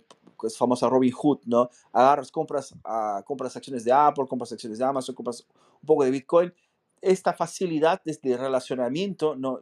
para, para la persona que las compra, de pronto, ¿no? El momento de que esta gente es liquidada, ellos terminan siempre siendo perjudicados con todo, no solamente con las acciones, sino también en el portafolio donde está Bitcoin, ¿no? Pero en fin, ese es un mensaje. ¿Qué les pareció, chicos? ¿A ustedes les gusta, señor Kiyosaki? ¿Lo siguen? Yo todavía, yo todavía me leí el último libro de él que se llama Falso y da, pues eso, bastante caña el dinero falso, el dinero de verdad. O sea, él es bastante fan de, del oro. O sea, él sí que le gusta mucho el oro y lo dice, pero también habla un poco de, de Bitcoin en ese libro. Lo llama como un poco el dinero del pueblo y tal, pero bueno, no, no prefiere invertir en oro que invertir en Bitcoin, pero que sí que debe tener algo en Bitcoin. Y lo que tú decías al principio, o sea, padre rico, padre pobre, debería de, leerse en la escuela. No es que te diga grandes cosas y tal, pero sí que te cambia un poco el chip de, de cambiar tu, tu mindset, de cambiar tu forma de pensar. Entonces, yo ese libro se lo recomiendo para muchísima gente. O sea, todo el mundo que me pregunta de no tengo ni idea de educación financiera o cosas así por dónde empiezo, le digo, toma, padre rico, padre pobre y, y empiezo por aquí. Se vuelve un poco repetitivo y el tío no es muy bueno escribiendo, pero bueno, los conceptos que sacas, la verdad que están geniales. Sí, perfecto, ¿no? Y sobre todo porque son, son, son ejemplos reales, ¿no? Porque él cuenta, es medio biográfica esta historia, y él cuenta justamente de cómo, ¿no? Eh, bueno, no voy a dar un spoiler aquí del libro porque es muy bueno, de hecho, pero pues solo porque tengo una historia, ¿no? O él tiene un, un, amigo que tiene un padre que tiene mucho dinero y su, y su padre real era un funcionario público, ¿no? Entonces, y vean la, calidad de, de, de, vida que tenían, se comparaban, aunque él, él, percibía que ambos padres eran muy inteligentes, el padre, digamos, rico, él tenía una visión diferente de la vida, del mundo, y entendía economía, ¿no? Y, y aparentemente así, parece un conocimiento a más que uno tiene, pero entender de economía así genera una gran diferencia en la vida de los seres humanos, ¿no? Es algo que deberemos siempre tomar en cuenta, ¿no? Y debe ser realmente obligatorio en los colegios. O sea, eh, yo por lo menos tengo una hija pequeña y, estoy siempre buscando que, que, tenga informaciones sobre este tema, porque yo sé que van a mudar mucho, o sea, va, va, a ser muy útil para ella, ¿no? No que el resto no lo sea, pero también eso es muy importante, entonces es bueno que no, no sea ignorado. Que yo sé que realmente es muy bueno, ¿no? Muy bien, chicos. De hecho, el resumen de, de ese libro podríamos decir que, que, te quedas con el concepto de activos meten dinero en tu bolsillo, pasivos sacan dinero de tu bolsillo. Ya sí, está, solo ya esas excelente, cosas. excelente resumen, Omar. Felicitaciones, conseguiste resumir. Pero sí, es muy bueno. sea, es eso. O sea, acabo sacando en claro ese concepto. Y ese concepto, por tonto que parezca, te cambia mucho la forma de, de ver todas las cosas. Vaya. Sin duda, sin duda, genial. Perfecto, chicos. Entonces vamos a la próxima. Si nada más quieren comentar sobre, sobre Kiyosaki. Bueno, Kiyosaki. Fernando, eh, yo creo que además una de las cosas que le explica muy bien es esa eh, necesidad de que cualquier persona eh, sepa diferenciar los diferentes, o sea, que, sepa separar las cosas, que no meta todo en una misma bolsa, ¿no? Que sepa muy bien distinguir qué es una li- liability y qué es un asset, ¿no? Eh, Yo creo que eso lo explica bastante bien, muy gráfico, pero mucha gente al final, como todo, no, no lo estudia y no lo interioriza lo suficiente como para ponerlo en práctica, ¿no? O sea, el saber que, hay, que, que incurrir en, gas, en gastos que generan más gastos eh, lleva a una espiral involutiva al final, ¿no? Donde es imposible generar riqueza y generar proyectos y demás, ¿no? Yo creo que eso lo hace muy bien. A mí me gustó. Yo hace poco, hace mucho que no lo leo y demás, pero, pero eso me quedó muy, muy grabado, ¿no? Como lo explicaba. Perfecto, Antonio. No, sí, de hecho lo, lo, lo hace de una forma muy gráfica, muy buena, muy bien, bien definido. Chicos, vamos a la próxima. Entonces, yo tengo esta, esta noticia de África. ¿Será que África va a ser nuestro nuevo Salvador? Vamos a hablar bastante de ella. Bueno, vamos a leer esta noticia y me gustaría después saber qué es lo que piensan. Dice así. Exchange de criptomonedas de África, Mara, arranca con respaldo de Coinbase y Alameda. ¿no? La plataforma de intercambios se convertirá en el socio de criptomonedas oficial de la República Centroafricana, ¿no? que fue la reciente, el reciente eh, país que decidió usar Bitcoin como legal tender, ¿no? como moneda legal. Es el segundo país a adoptar Bitcoin como moneda, bueno, está aquí, ¿no? Bueno, Mara, una plataforma de intercambio, que es la que vimos de Mara Pool, ¿no? Estamos relacionados con ellos, de intercambio, que es una otra empresa, disculpe, no, no es la misma cosa, es otra empresa, Mara, una plataforma de intercambio de criptomonedas africanas, ha anunciado hoy un lanzamiento junto a la recaudación de 23 millones de dólares de patrocinadores como Coinbase, Ventures, Alameda Research, FTX y Distributed Global. ¿no? La, la plataforma de intercambio también ha anunciado que ha llegado a, un acuerdo para convertirse en el socio de criptomonedas oficial de la República Centroafricana, que, es el mes, eh, que en el mes pasado se convirtió en el segundo país del mundo en adoptar Bitcoin como la moneda de curso legal. ¿no? Dice, como parte de las asociaciones de la plataforma, dijo que actuará como asesor del presidente Faustín Archange Toadera ¿no? en la estrategia de criptomonedas. Mara se dirigirá a los consumidores, a los comerciantes experimentados y a los desarrolladores con un conjunto de productos que afirma están construidos específicamente para un público africano. Los ejecutivos de la plataforma afirman que están, estas, perdón, se convertirá en el portal africano de la economía de las criptomonedas en un momento en que la inestabilidad económica de la región ha aumentado la demanda de una alternativa descentralizada. La misión de Mara es facilitar una distribución más equitativa del capital, proporcionando una alternativa descentralizada que atraviese tribus, clases, culturas y países, dijo el señor Chidi Nadi, cofundador y director general de Mara, en un comunicado que acompañaba la noticia. Eh, dice, nuestro objetivo es cerrar la brecha de oportunidades para los individuos subs subsaharianos y establecer una infraestructura financiera sobre lo que puedan construir sus vidas. La aplicación de corretaje Mara Wallet se lanzará inicialmente en Kenia, Nigeria, ofreciendo a los usuarios la posibilidad de comprar, vender, enviar y retirar las criptomonedas. No, no, está, no está claro cómo operará Mara en Nigeria, ya que existe cierta controversia en el país por posibles prohibiciones en las transacciones de criptomonedas en el sector bancario. ¿no? Decrypt es el lugar donde estamos sacando esta noticia, se ha puesto en contacto con las, empresas para obtener estas aclaraciones.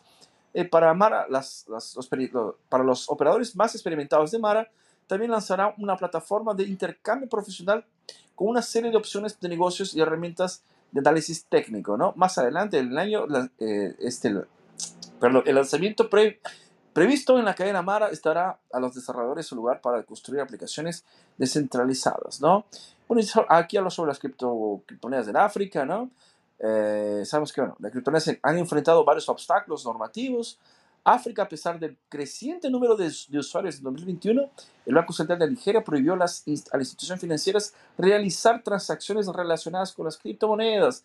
A pesar de ello, los nigerianos han seguido utilizando las monedas digitales en muchos, han pasado al P2P, ¿no? Y bueno, por ahí va, va la historia. Eh, y, en fin. Chicos, uh, esto de la reglamentación de exchange, eh, es, hay una... Las exchange por estar eh, físicamente, digamos así, que, existiendo con los bancos, ¿no? es como un, un, elemento entre la persona que va a empezar en el mundo cripto y va a facilitarse la vida y no va a querer para, ir para una, una exchange peer-to-peer, una exchange de persona para persona, ella va primeramente a buscar una exchange que de pronto va ya a mostrarle ¿no? una propaganda en un juego de fútbol o en un, outdoor, en un, en un, lugar, una propaganda en, la, en, YouTube, va a aparecer este exchange y va eh, llevarlo ¿no? a, a, a, su primera compra tal vez de Bitcoin. Eh, obviamente con la gran cantidad de personas que integrarán el sistema de Bitcoin por decreto, digámoslo así, en, en África, en este país de África Central, eh, estamos hablando de gente que ya serán usuarios obligados de pronto, los, los, los, estarán ¿no? dentro del sistema de Bitcoin, sí o sí. Entonces, eh, obviamente es, así como tenemos el Chivo Wallet en El Salvador, eh, este, este país, África, tendría que buscar un, una cooperación, ¿no? Digamos así, un parcero, que sería en América Latina, que decimos, un socio que de, de alguna forma le ayude a resolver este problema de las microtransacciones, ¿no? Y la distribución de forma, ¿no? Eh, caso sea necesario transformación para otras monedas que sean de, de, curso legal, como el dólar o alguna otra moneda de la región. Entonces, es, es obviamente que es importante que exista esta relación eh, con las exchange, ¿no? Eh, yo siempre me preocupo un poco cuando aparecen esas exchanges crecen muy rápido, ¿no? Sobre todo porque sabemos que las exchanges no son así los mejores lugares para dejar tu dinero, ¿no? Las exchanges tienen problemas tanto en las cuestiones eh, de, escalabilidad, eh, de ser escalables ¿no? para esta cantidad de gente, como lo, pasó, lo, que pasó en El Salvador también con Chivo Wallet, que hubo, hubo, momentos que caía la red o la gente no tenía las posibilidades de rescatar su dinero, etcétera. Pero de alguna forma u otra era necesario que existiera, ¿no? O sea, el Estado de alguna forma tiene que darles una alternativa, y aparentemente va a ser esta, ¿no? Eh, yo imagino que va a haber un proceso de aprendizado, como lo está haciendo inclusive hoy día en Salvador, donde la gente va primero a utilizar ¿no? es, lo que es una Lightning Network, lo que es un pagamento, aunque yo desconfío que por ser tan intuitivo hoy día, hoy es tan fácil, todo el mundo tiene un celular, abre la cámara, escanea un código, ¿sabes? Eh, no es así, no es tan difícil como, por, por ejemplo, ver al inicio, ¿no? Hace cinco años atrás, me, me acuerdo que para hablar de transferencias de Bitcoin, comprarse un café, comprarse un agua, era realmente una objeción contra Bitcoin. ¿no? Se decía, no, eso nunca va a pasar con Bitcoin porque nadie tiene disposición de esperar dos horas para que suceda. Hoy día es posible, ¿no? Vemos que hay hubo una evolución en esto, ¿no? Pero en fin, entonces estas exchanges tratan, ¿no? De alguna forma de administrar estas microtransacciones y de al mismo, a la misma forma integrar a esta gente que está de pronto eh, ya siendo obligada a utilizar Bitcoin en el sentido de que van a tener que a recibirlos o ser aceptadas en sus comercios, ¿no? en los lugares donde ellos trabajan. ¿no? Eh, ¿Qué les pareció chicos esa noticia? ¿Ustedes conocían estas exchanges? De hecho, cuando te lo decía, lo que comentaba al principio, yo creo que es fundamental. Está bien que haya adopción a través de exchange y demás. Los exchanges tienen una misión muy clara. Su, función es facilitarte, digamos, el que adquieras tu propio Bitcoin.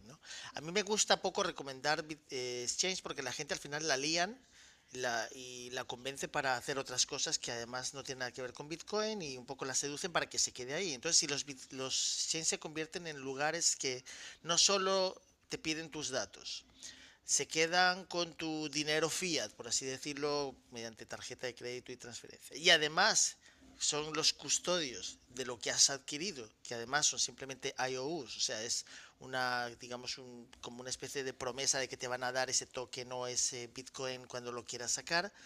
Cuando se convierten en esto, a mí me gustan menos, ¿no? Quiero decir que yo creo que un poco la idea es enseñarle a la gente a que entienda que Bitcoin se debe utilizar de forma nativa, que no necesitan los exchanges. Y como alguna vez nos comentaba aquí Omar, está BISC o exchanges descentralizados que permiten a la gente peer-to-peer, digamos, obtener Bitcoin, ¿no?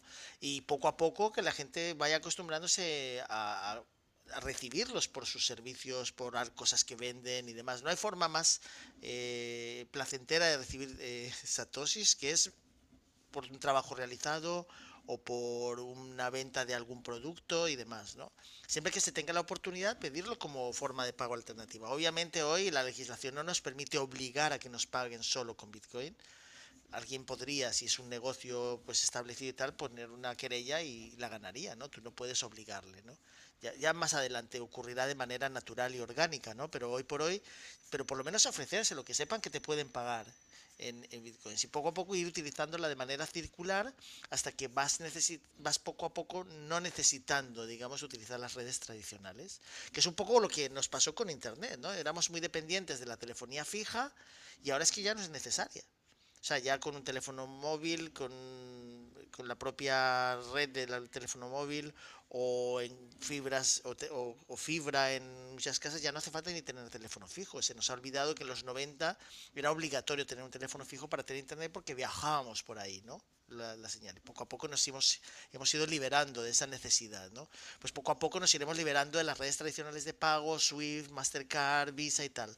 Y, esto plantea ese el problema, que ellos lo saben y se están intentando un poco eh, digamos, acercar y arrimar el hombro y entonces pues ofrecen soluciones intermedias donde te dejan una tarjeta virtual que tú puedes rellenar con Bitcoin o con criptomonedas y además empiezan a hacer esa labor también de ser medio exchange para seguir custodiando tus cosas. ¿no? Yo no sé esa necesidad que tiene la gente de darle a otros que les custodien las cosas cuando Bitcoin te está ofreciendo tener tu propia custodia, tú exclusivamente, sin necesidad de absolutamente nadie, simplemente con un poco de, estudiarlo, de entender cómo funciona y, y ya está. ¿no? Y poco a poco tomar decisiones que te lleven a acumular más esos datos y utilizarlos para pagar por productos y servicios y demás o acumular los que te interese porque tengas una mentalidad más de ahorrador, etcétera, ¿no? Sí, yo creo que mucho, mucho tiene que ver también porque pensamos que eh, lo van a hacer mejor que nosotros, ¿no? Le damos la autoridad a algunas, algunas personas porque pensamos que son más inteligentes que nosotros, ¿no? Todavía cuando estamos hablando de medicina, y de hecho los médicos tienen más conocimiento que muchos de nosotros, ¿no? Pero eh, la economía, eh, la autonomía, la economía, o sea, la autonomía económica, de hecho, la tienes que tener tú inicialmente y saber que tú tienes la posibilidad de escoger, o sea, veamos que es algo mucho más triste, ¿no? O sea, la gente no tiene ni conceptos de que es, era posible de alguna forma, ¿no? Eh, era difícil antes de Bitcoin, de hecho, decidir. Solo quien tenía ya un poquito más de dinero podría escoger entre aplicar alguna cosa o comprar dólares o comprar otras monedas, monedas ¿no? Y esa será la alternativa, ¿no? Pero veamos que para muchas personas, sobre todo esta gente de, Centro, de África Central o de, El Salvador, mismo de América Latina en general, ¿no? No tenemos estas condiciones, o por lo menos no era, no era muy común, ¿no? O sea, si estás en un país hoy día que existe cierta prosperidad, o sea, eh, tú sabes muy bien que eso es una cuestión de tiempo, ¿no? Porque eso, hasta, ¿cómo garantizas que de aquí a cuatro años continuará este mismo proyecto, ¿no? ¿Cuál es la garantía que tienes? No existe ninguna garantía, sobre todo con las cosas como están, ¿no? O sea, ves los países vecinos que ya están eh, subiendo y bajando, ¿no? Los precios y, la gente inmigrando de un lado para el otro, ¿no? Países que eran muy prósperos, por ejemplo, como Venezuela en los años, en los años 80, ¿no? Eh, Argentina en los años 90, ya vimos que no, no, son ni la sombra, ¿no? Yo no sé si qué va a pasar en Chile ahora con un presidente que, que tiene un bies socialista, ¿no? Eh, etcétera. O sea, yo deseo lo mejor a, a, estas personas, la población en general no se merece, pero es la forma como las cosas son. Entonces, la única alternativa, si te, si te interesa, ¿no? Es saber que existe una alternativa, la alternativa está ahí, ¿no? La alternativa para tú tener la propia autonomía, la autoridad sobre tus finanzas, finanzas, ¿no? Se llama Bitcoin, ¿no? Podría interesarte y debería. Vale, chicos, entonces vamos a la próxima. Esta aquí tal vez vaya a gustar más a la gente que le gusta el fútbol. Y a ustedes que son de España, yo sé que les gusta mucho el fútbol, ya me contaron que van a, ver los partidos todos los fines de semana. Eh, tiene que ver con un, un equipo español. No sé si ustedes lo conocen. El RCD. ¿Escucharon hablar sobre este equipo? Omar, Maribí. Ustedes que son locales. Sí, es el segundo equipo de, Cataluña, por decirlo de alguna manera. Está el Barcelona y el Español, que son los dos de, de la ciudad. Ah, perfecto. Pues yo ni idea. A mí de fútbol no me preguntes nada que no, ni me interesa ni sé. Dale, dale, Maribí, no, no hay problema. O, sea, es a, la noticia. grande, vaya, o sea, es un equipo de primera división y bueno, es equipo fuerte. Perfecto, genial. Muy bien, entonces es interesante esa noticia, ¿no? Eh, eh RCD. Yo francamente, yo no, no, no, no lo conocía, no lo, había, no, lo, no lo había acompañado antes, pero bueno, está, está aquí la noticia. Bueno, es que más que no, RCD sí, se llama español, ¿eh? O sea, es el español. Español solamente. Ah, ok. Sí, bueno, RCD es con Y, es ese español es que es. Real Club de Está escrito en, en, catalán eso aquí. Sí, ahí está, bueno, está escrito en catalán. Bueno, ellos allí tienen como su idioma, por decirlo de alguna manera, y sí, está así escrito. O sea, es vale, como genial. decir Nueva York o decir New York. Ah, genial, no, con seguridad yo respeto perfectamente de los catalanes. ¿eh? Pero bueno, dice así, el español firma acuerdo para aceptar Bitcoin y Ethereum por la venta de entradas merchandising, merchandising ¿no? y las comidas de su estadio. ¿eh? Atención a los que estén pensando ir a Cataluña a ver un partido. El nuevo acuerdo del club catalán ¿no? con Crypto Snacks incluye la, eh, presencia de la compañía en la, la, camiseta de entretenimiento y el pantalón del juego del primer equipo del club. ¿no? O sea, van a, hacer publicidad en la ropa. El Real Club Esportivo Español, Deportivo Español, perdón, equipo de fútbol español, anunció esta semana a través de su portal web un nuevo acuerdo con Dex Crypto Snack, por lo que está eh, de temporada y, y, las tres siguientes para darle el impulso al club y atraer eventos y congresos del sector blockchain al RCDE Stadium, aprovechando el gran atractivo que tiene la ciudad de Barcelona para acoger este tipo de citas. Yo no sabía de esto, ¿eh? y Barcelona me encanta. Ah, qué bueno. Bueno, vamos a la siguiente. Dice, con el acuerdo de, compañía, de, la, de la compañía dispondrá de hospitality y experiencias VIP para, eh, para ofrecer a sus holders. Además, incluirá la presencia de Crypto Snack en la camiseta de entrenamiento y en el pantalón del juego del primer equipo del club, así como la equipación del equipo FIFA de eSports es español y le permitirá al club empezar a trabajar para aceptar el pago de la renovación de abonos, la compra de entradas, objetos de merchandising, o sea, imagino que son las camisetas, muñecos, gorras, esas cosas, ¿no? Y todo el tipo de comida y bebida en el estadio a través de la amplia selección de criptomonedas, entre las que incluye Bitcoin y Ethereum, ¿no? Ah, no sé por qué ponen Ethereum aquí, pero en fin, entre otras, por el hecho de que la compañía eh, emplea ¿no? la, la Coins, CoinPay, el procesador de monedas más grande del mundo, ¿no? Eh, bueno, aquí habla sobre el Mayo, Mao Ye, CEO de, español, dice, agradeció a la compañía por haber escogido al club catalán y mencionó que eh, el hecho de sellar un nuevo acuerdo representa la exploración de nuevos terrenos. ¿no? El mundo cripto es un sector descentralizado, perdón, desconocido para mucha gente, pero hay que estar eh, reacios al entrar. Y hoy en, en, que conocen el valor de todo, lo bueno que nos aporta la nueva tecnología, el sector del fútbol, nuestra intención es que a partir de la temporada que viene se puede utilizar como un medio de pago, ¿no? Bueno, y por ahora la noticia del español, muy interesante. Eh, si es el segundo equipo después del Barcelona, es un equipo muy grande probablemente, y está ahí a los que quieran ir para España. Es algo que, así, yo puedo ver esta noticia de la siguiente forma, ¿no? Hay una relación con la anterior porque habla de las exchange, hablan de, de cómo, ¿no? Este mundo eh, es un mundo nuevo, ¿no? Se abre una nueva puerta, pero hay que tomar mucho cuidado porque en esta puerta tiene escaleras, ¿no? Y te puedes caer si es que vas muy rápido, que lo que pasa, por ejemplo, con las famosas, ¿no? Eh, si tú abres un exchange y vas a comprar Bitcoin y aparecen pop-ups o aparecen monedas la brillando con nombres muy seductores, con caritas de perro y todo lo demás, y tú dices, ah, ¿por qué no, no? O sea, parece que es la misma cosa, ¿no? Cuando de hecho no hay nada que ver entre una cosa y la otra, y eso te puede atraer y te puede dejar muy mal, ¿no? o sea, puedes gastar el dinero que podrías guardar en Bitcoin, ¿no? Con esto y perderlo, simplemente, o sea, decirle chao y, y, te puede pasar lo que la, gente que, por ejemplo, compró estos tokens de Terra, y Luna, etcétera, ¿no? Eh, y, en fin, o sea, la garantía de esto es que mucha gente puede decir, no, Fernando, yo leí el proyecto, leí el white paper, estoy por dentro, sé muy bien lo que haces, ok, genial. O sea, cada uno hace con lo que quiere con su dinero, pero si de hecho tú quieres guardarlo, por lo menos yo solo veo la, la posibilidad de estar guardado en Bitcoin. No, ah, pero Fernando es, es, muy volátil, mira cómo sube y baja. Bueno, si lo tienes en cualquier cosa va a ser igual. O sea, la volatilidad es inherente a la libertad económica, ¿no? Tenemos que entender esto en una perspectiva general, o sea, no, no, existe magia. El mundo real es mundo real, o sea, hay que, hay que despertar, ¿no? pero en fin, o sea, es interesante porque al fin de cuentas se, busca de nuevo, eh, la noticia, claro, ah, busca nuevo, eh, hace promoción, ¿no? A este nuevo universo de, de, las exchange y Bitcoin, etcétera, ¿no? Y el deporte es un excelente espacio, ¿no? Porque hay mucha gente interesada, ¿no? Sobre todo los hombres. Nos gusta mucho ver el fútbol y estamos siempre viendo y es por eso que tal vez siempre en nuestras salas hay más chicos que chicas, ¿no? Es una cuestión también de, de gustos y preferencias.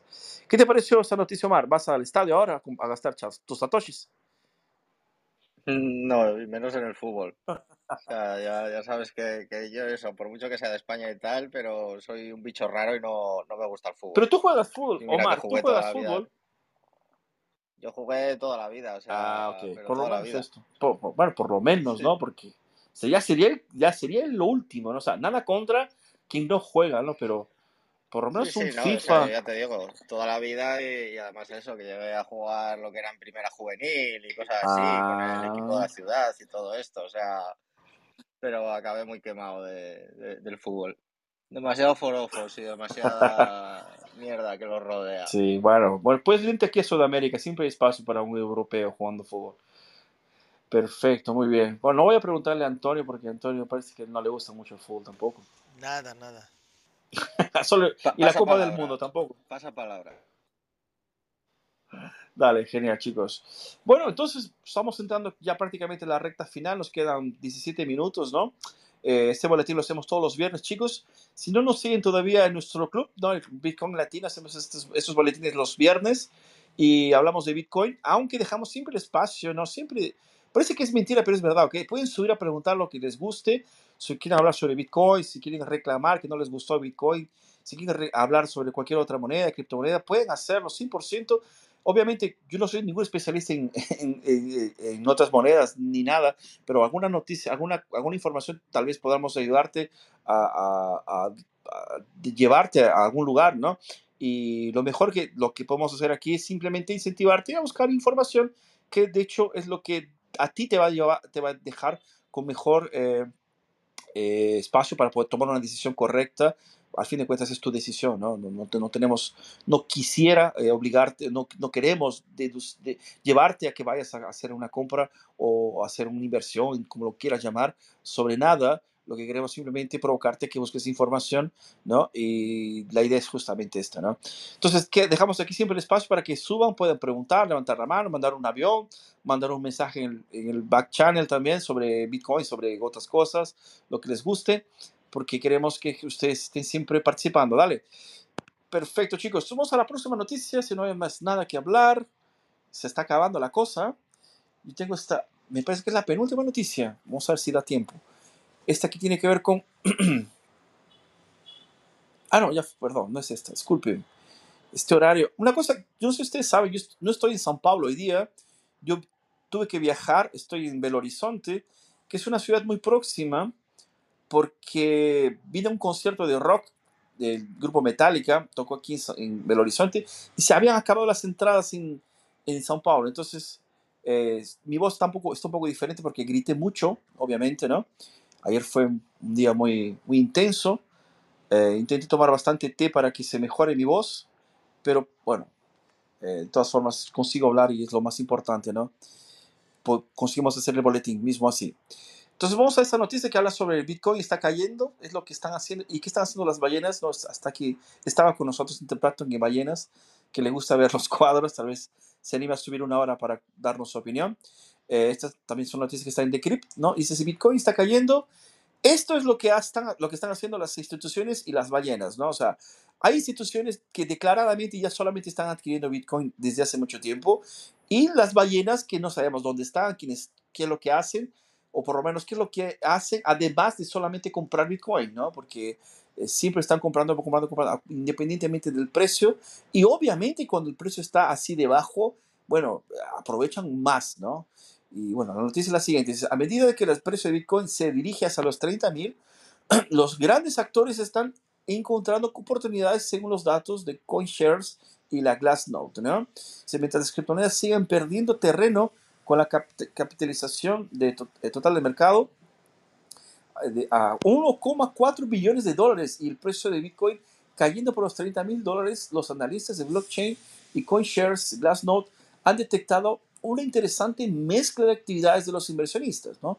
Y hay pruebas de que los inversionistas aprovechan las turbulencias de los precios eh, la semana pasada para mover los activos hacia Bitcoin, bueno, aquí Ethereum también, ¿no? y, productos eh, cotizados en la bolsa que se basen en otras criptomonedas. Sin embargo, hay que tener en cuenta que la diferencia de los inversionistas minoristas, los inversionistas adinerados, como las grandes participaciones, ¿no? conocidas como las ballenas, y las instituciones suelen tener suficientes respaldos financieros para resistir una tormenta en el mercado.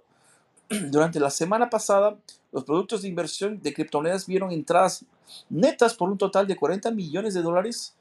Eh, y el Bitcoin vio entradas netas de 45 millones de dólares según un nuevo informe de la CoinShares. Eh, es una señal de que los inversionistas están aprovechando el mercado para entrar con productos de Bitcoin que cotizan en bolsa a precios reducidos. ¿no? El informe de CoinShares hace un seguimiento de los productos de criptomonedas que cotizan en bolsa, como la Grayscale Bitcoin Trust, ¿no? que invierte pasivamente en Bitcoin eh, BTC y refleja el movimiento de su precio.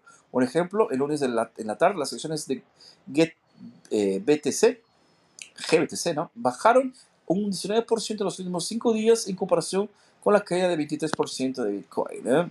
Eh, curiosamente, no hemos visto el mismo repunte de la actividad del comercio de productos de inversionistas de, que solemos ver históricamente durante los periodos de debilidad extrema de los precios, escribió James Barfield, ¿no? el jefe de investigaciones de CoinShares. Eh, y es, es demasiado pronto para decir si esto marca el final de la racha de cuatro semanas de seguimiento negativo. ¿no?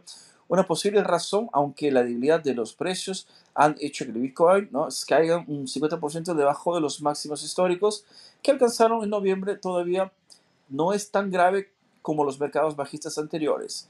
Entre comillas, dice, ¿no? Sigue siendo modesto cuando se compara con los últimos mínimos de los, de los mercados bajistas de Bitcoin anteriores, ¿no?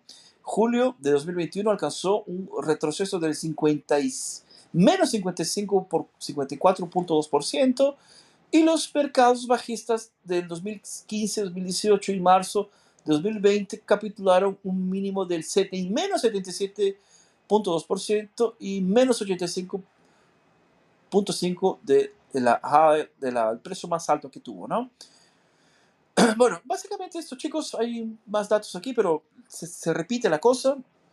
Eh, lo interesante es justamente que lo que había dicho, ¿no? O sea, si alguien quiere, de hecho, sentirse con mucho tiempo y, y ver el, el, material de las, de las tablas, va a encontrar en el histórico de la blockchain los precios de estos años, ¿no? Y cómo estas, estas, estos mergullos, estos, estos saltos hacia el vacío, que parece que va a morir, está muriendo Bitcoin, ¿no? De hecho no lo es, ¿no? Y repunta casualmente un poquito más para encima eh, de lo que, estaba, lo que estaba anteriormente antes de la bajada, ¿no? Pero bueno, está la información ahí. No sé si Triplaton quiere contarnos algunas novedades, tal vez hayas visto esta semana. ¿Cómo estás, Triplaton? Hola amigos, buenas tardes. ¿Qué tal? Bien, bien. Em, oigan, yo quería contarles que, bueno, ya ven que la última vez que que platiqué con ustedes les, andaba diciendo que el mercado andaba bajista. Y no me refería nada más a, Bitcoin, ¿no? O sea, como que todas las acciones, el SP500, el Dow Jones, todos han, han, ido a, eh, pues, disminuyendo su capitalización conforme, conforme va pasando el tiempo. Y este, esta semana yo lo que veo como este, de la parte técnica es que el, el dólar sigue subiendo con mucha fuerza. Está rompiendo niveles este, históricos que no se veían desde las elecciones de, este, de, este, Donald Trump, ¿no? Es decir, pues está, el, dólar está ganando peso, este, valor frente a otras divisas eso podría explicar en gran parte qué es lo que está ocurriendo, ¿no? Em, eso desde el punto de vista fundamental, pero desde el punto de vista técnico, la verdad es que aunque esta, estas gráficas de Bitcoin eh, se, ven, pues se ven feas, si las miramos en semanal, eh, pues se ven bastante normales, o sea, todo lo que sube tiene que, tiene que, tiene que bajar, ¿no? Y, si ustedes miran el histórico hacia atrás, de, como decías ahorita en, el reportaje, eh, si ves a, las caídas de 2018 eh, o la del ciclo anterior, pues no está tan grave, es, es parece normal, o sea, el, es, el, el, precio nos habla siempre del sentimiento de, de los participantes en el mercado, ¿no? y aquellos que ya lograron ganancias, pues no tienen por qué volverle a meter hasta que no vean un buen nivel en donde recomprar o en donde invertir más dinero. Y yo creo que lo que está pasando ahorita, pues es que estamos entrando en esa fase en la que ya, ya está entrando en, buenos precios para que ballenas e instituciones eh, vuelvan a hacer recompras y vuelvan a, entrar al mercado. Algo chistoso que sí veo es que el, el precio se ha mantenido muy poco tiempo en el área entre los 20 y los 30 mil. O sea, hay muy poca historia. El precio no ha formado mucha historia en esa zona. Entonces, a mí no me sorprende para nada que regresemos a esos niveles como para que se forme ahí más historia y ya sea un poquito más eh, consolidada esa zona. Entonces, yo creo que es lo que, lo que nos toca pasar en, las próximas semanas.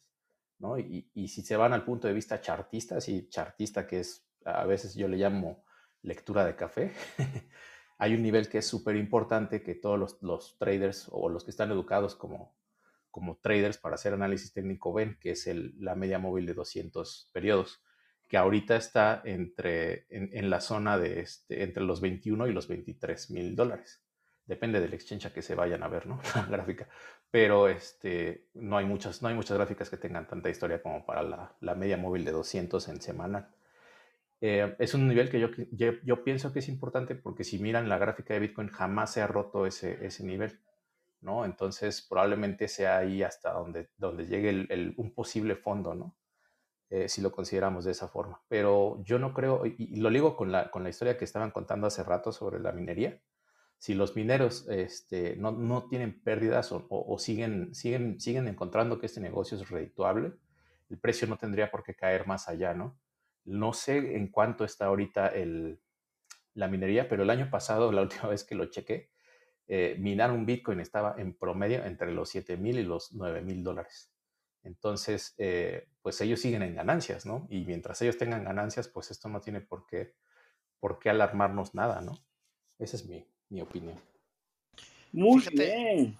Fíjate, Genial, Fernando, que lo que ha dicho entre Plankton, ¿no? Es muy, muy interesante. Lo que pasa es que a mí siempre me plantea un dilema, ¿no? Que todo este entramado de divisas, la cesta de divisas, cuando tú hablas de que se ha revalorizado el dólar, puede ser que a lo mejor se hayan devaluado tanto las otras monedas que como consecuencia en esa cesta de, de divisas, pues el dólar sale favorecido, ¿no? Y también generaría la duda de si, obviamente, si el dólar vale más, en teoría no te podrían dar más dólares por un Bitcoin porque es más valioso el dólar, ¿no? Pero digamos que esto es muy difícil. Yo, yo por más que intente entenderlo o intente explicarlo, es muy difícil casar todas las piezas de todo este entramado. Y si ya metemos, digamos, temas de análisis técnico y demás en gráficas y demás, aplicadas a Bitcoin, que es verdad que tienen valor en el sentido de que hay muchos bots y traders y tal en el mercado que están utilizando las mismas técnicas. El problema es que con Bitcoin se están equivocando. Lo que pasa es que de momento lo están utilizando como única herramienta o pozos de café o llamémoslo como que sea para intentar hacer algo en el mercado y sentirse que pues están siguiendo unas pautas y no salirse de ellas, ¿no? Pero al final la gente intenta buscar aquella gráfica que se ajusta a sus predicciones. Entonces, eh, tú hablas de la semanal, pero hay gente que habla de la de 6 horas, 4 horas, diarias, entra minutos, 15 minutos, eh, mensual, cierre mensual de velas, velas japonesas. Quiero decir, hay tantas, tantas herramientas que al final la narrativa que se busque siempre vas a encontrar una que se ajuste. O sea, tú, si hiciéramos una especie de muestreo de todos los youtubers y todos los influencers y demás que utilizan gráficas y tal, vas a encontrar muchísimas interpretaciones distintas y algunos pues acertarán y muchas veces no acertarán y tal, ¿no? Yo lo preguntaban al principio de esta sala y lo comenté en la sala anterior, el tema del precio es, un, es absurdo. La gente sigue mirándolo y lo seguirán mirando durante muchos años hasta que lleguemos a una adopción total de Bitcoin, pero no, no dice absolutamente nada. Es, es un dato absolutamente anecdótico que para mucha gente que vive apalancada, porque a lo mejor ha pedido un préstamo, porque está esperando sacar sus Bitcoin multiplicados por no sé cuánto para poder pagar no sé qué sueño de su vida y tal, pues es algo acuciante, pero pero para el que entiende cómo funciona Bitcoin y tener el lujo de poder tener sus satoshis en sus propias billeteras y utilizarlos en la red y poder empezar a hacer pagos entre otras contra con otras personas, yo creo que cuando se entiende exactamente de qué estamos hablando, el precio pasa a un, si no a un segundo plano, a un tercer, cuarto, incluso ya ni se piensa en él ni se mira, ¿eh? Pero vamos, que oportunidad hay ahora para gente entrar a un precio más bajo y probablemente, como decía en una noticia anterior Kiyosaki, ¿no? Fernando, que lo trajiste aquí a colación, pues probablemente baje más, porque todo esto es un entramado tan difícil de entender y hay tantas variables, están los confirmadores de bloques, las necesidades, los apalancamientos, los futuros, los cortos, los largos, y entonces al final ese equilibrio, el precio es un reflejo momentáneo de todo ese equilibrio, de todo este ecosistema que se ha creado en torno a Bitcoin, que la gente está todavía intentando entenderlo.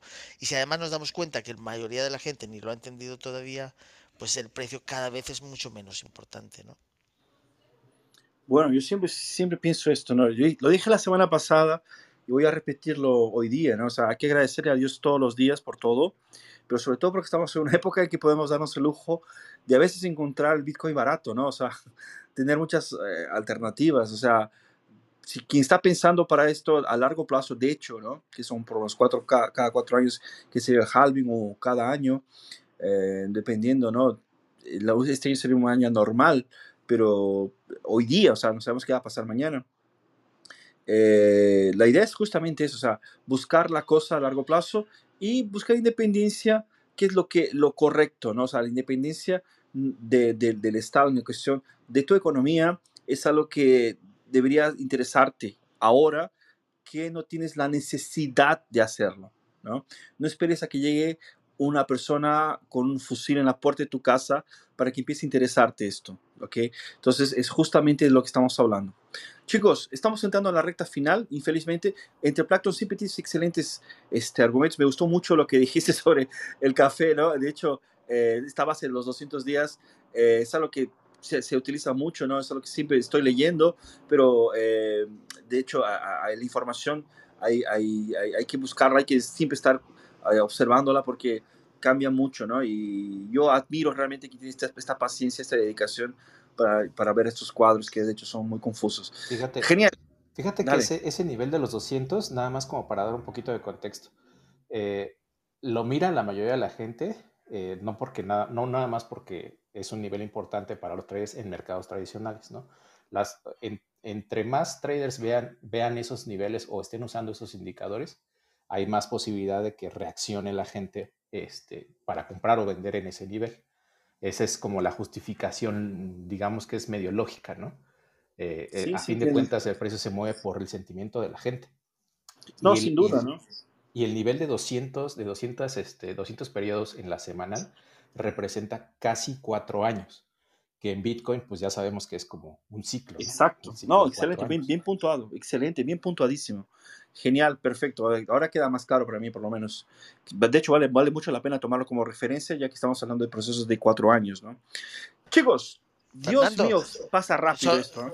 Sí, se- la- como dices tú, la recta final, no, ya el punto final, ¿no? El tema de las gráficas, al final, los exchanges las están dibujando, ¿eh?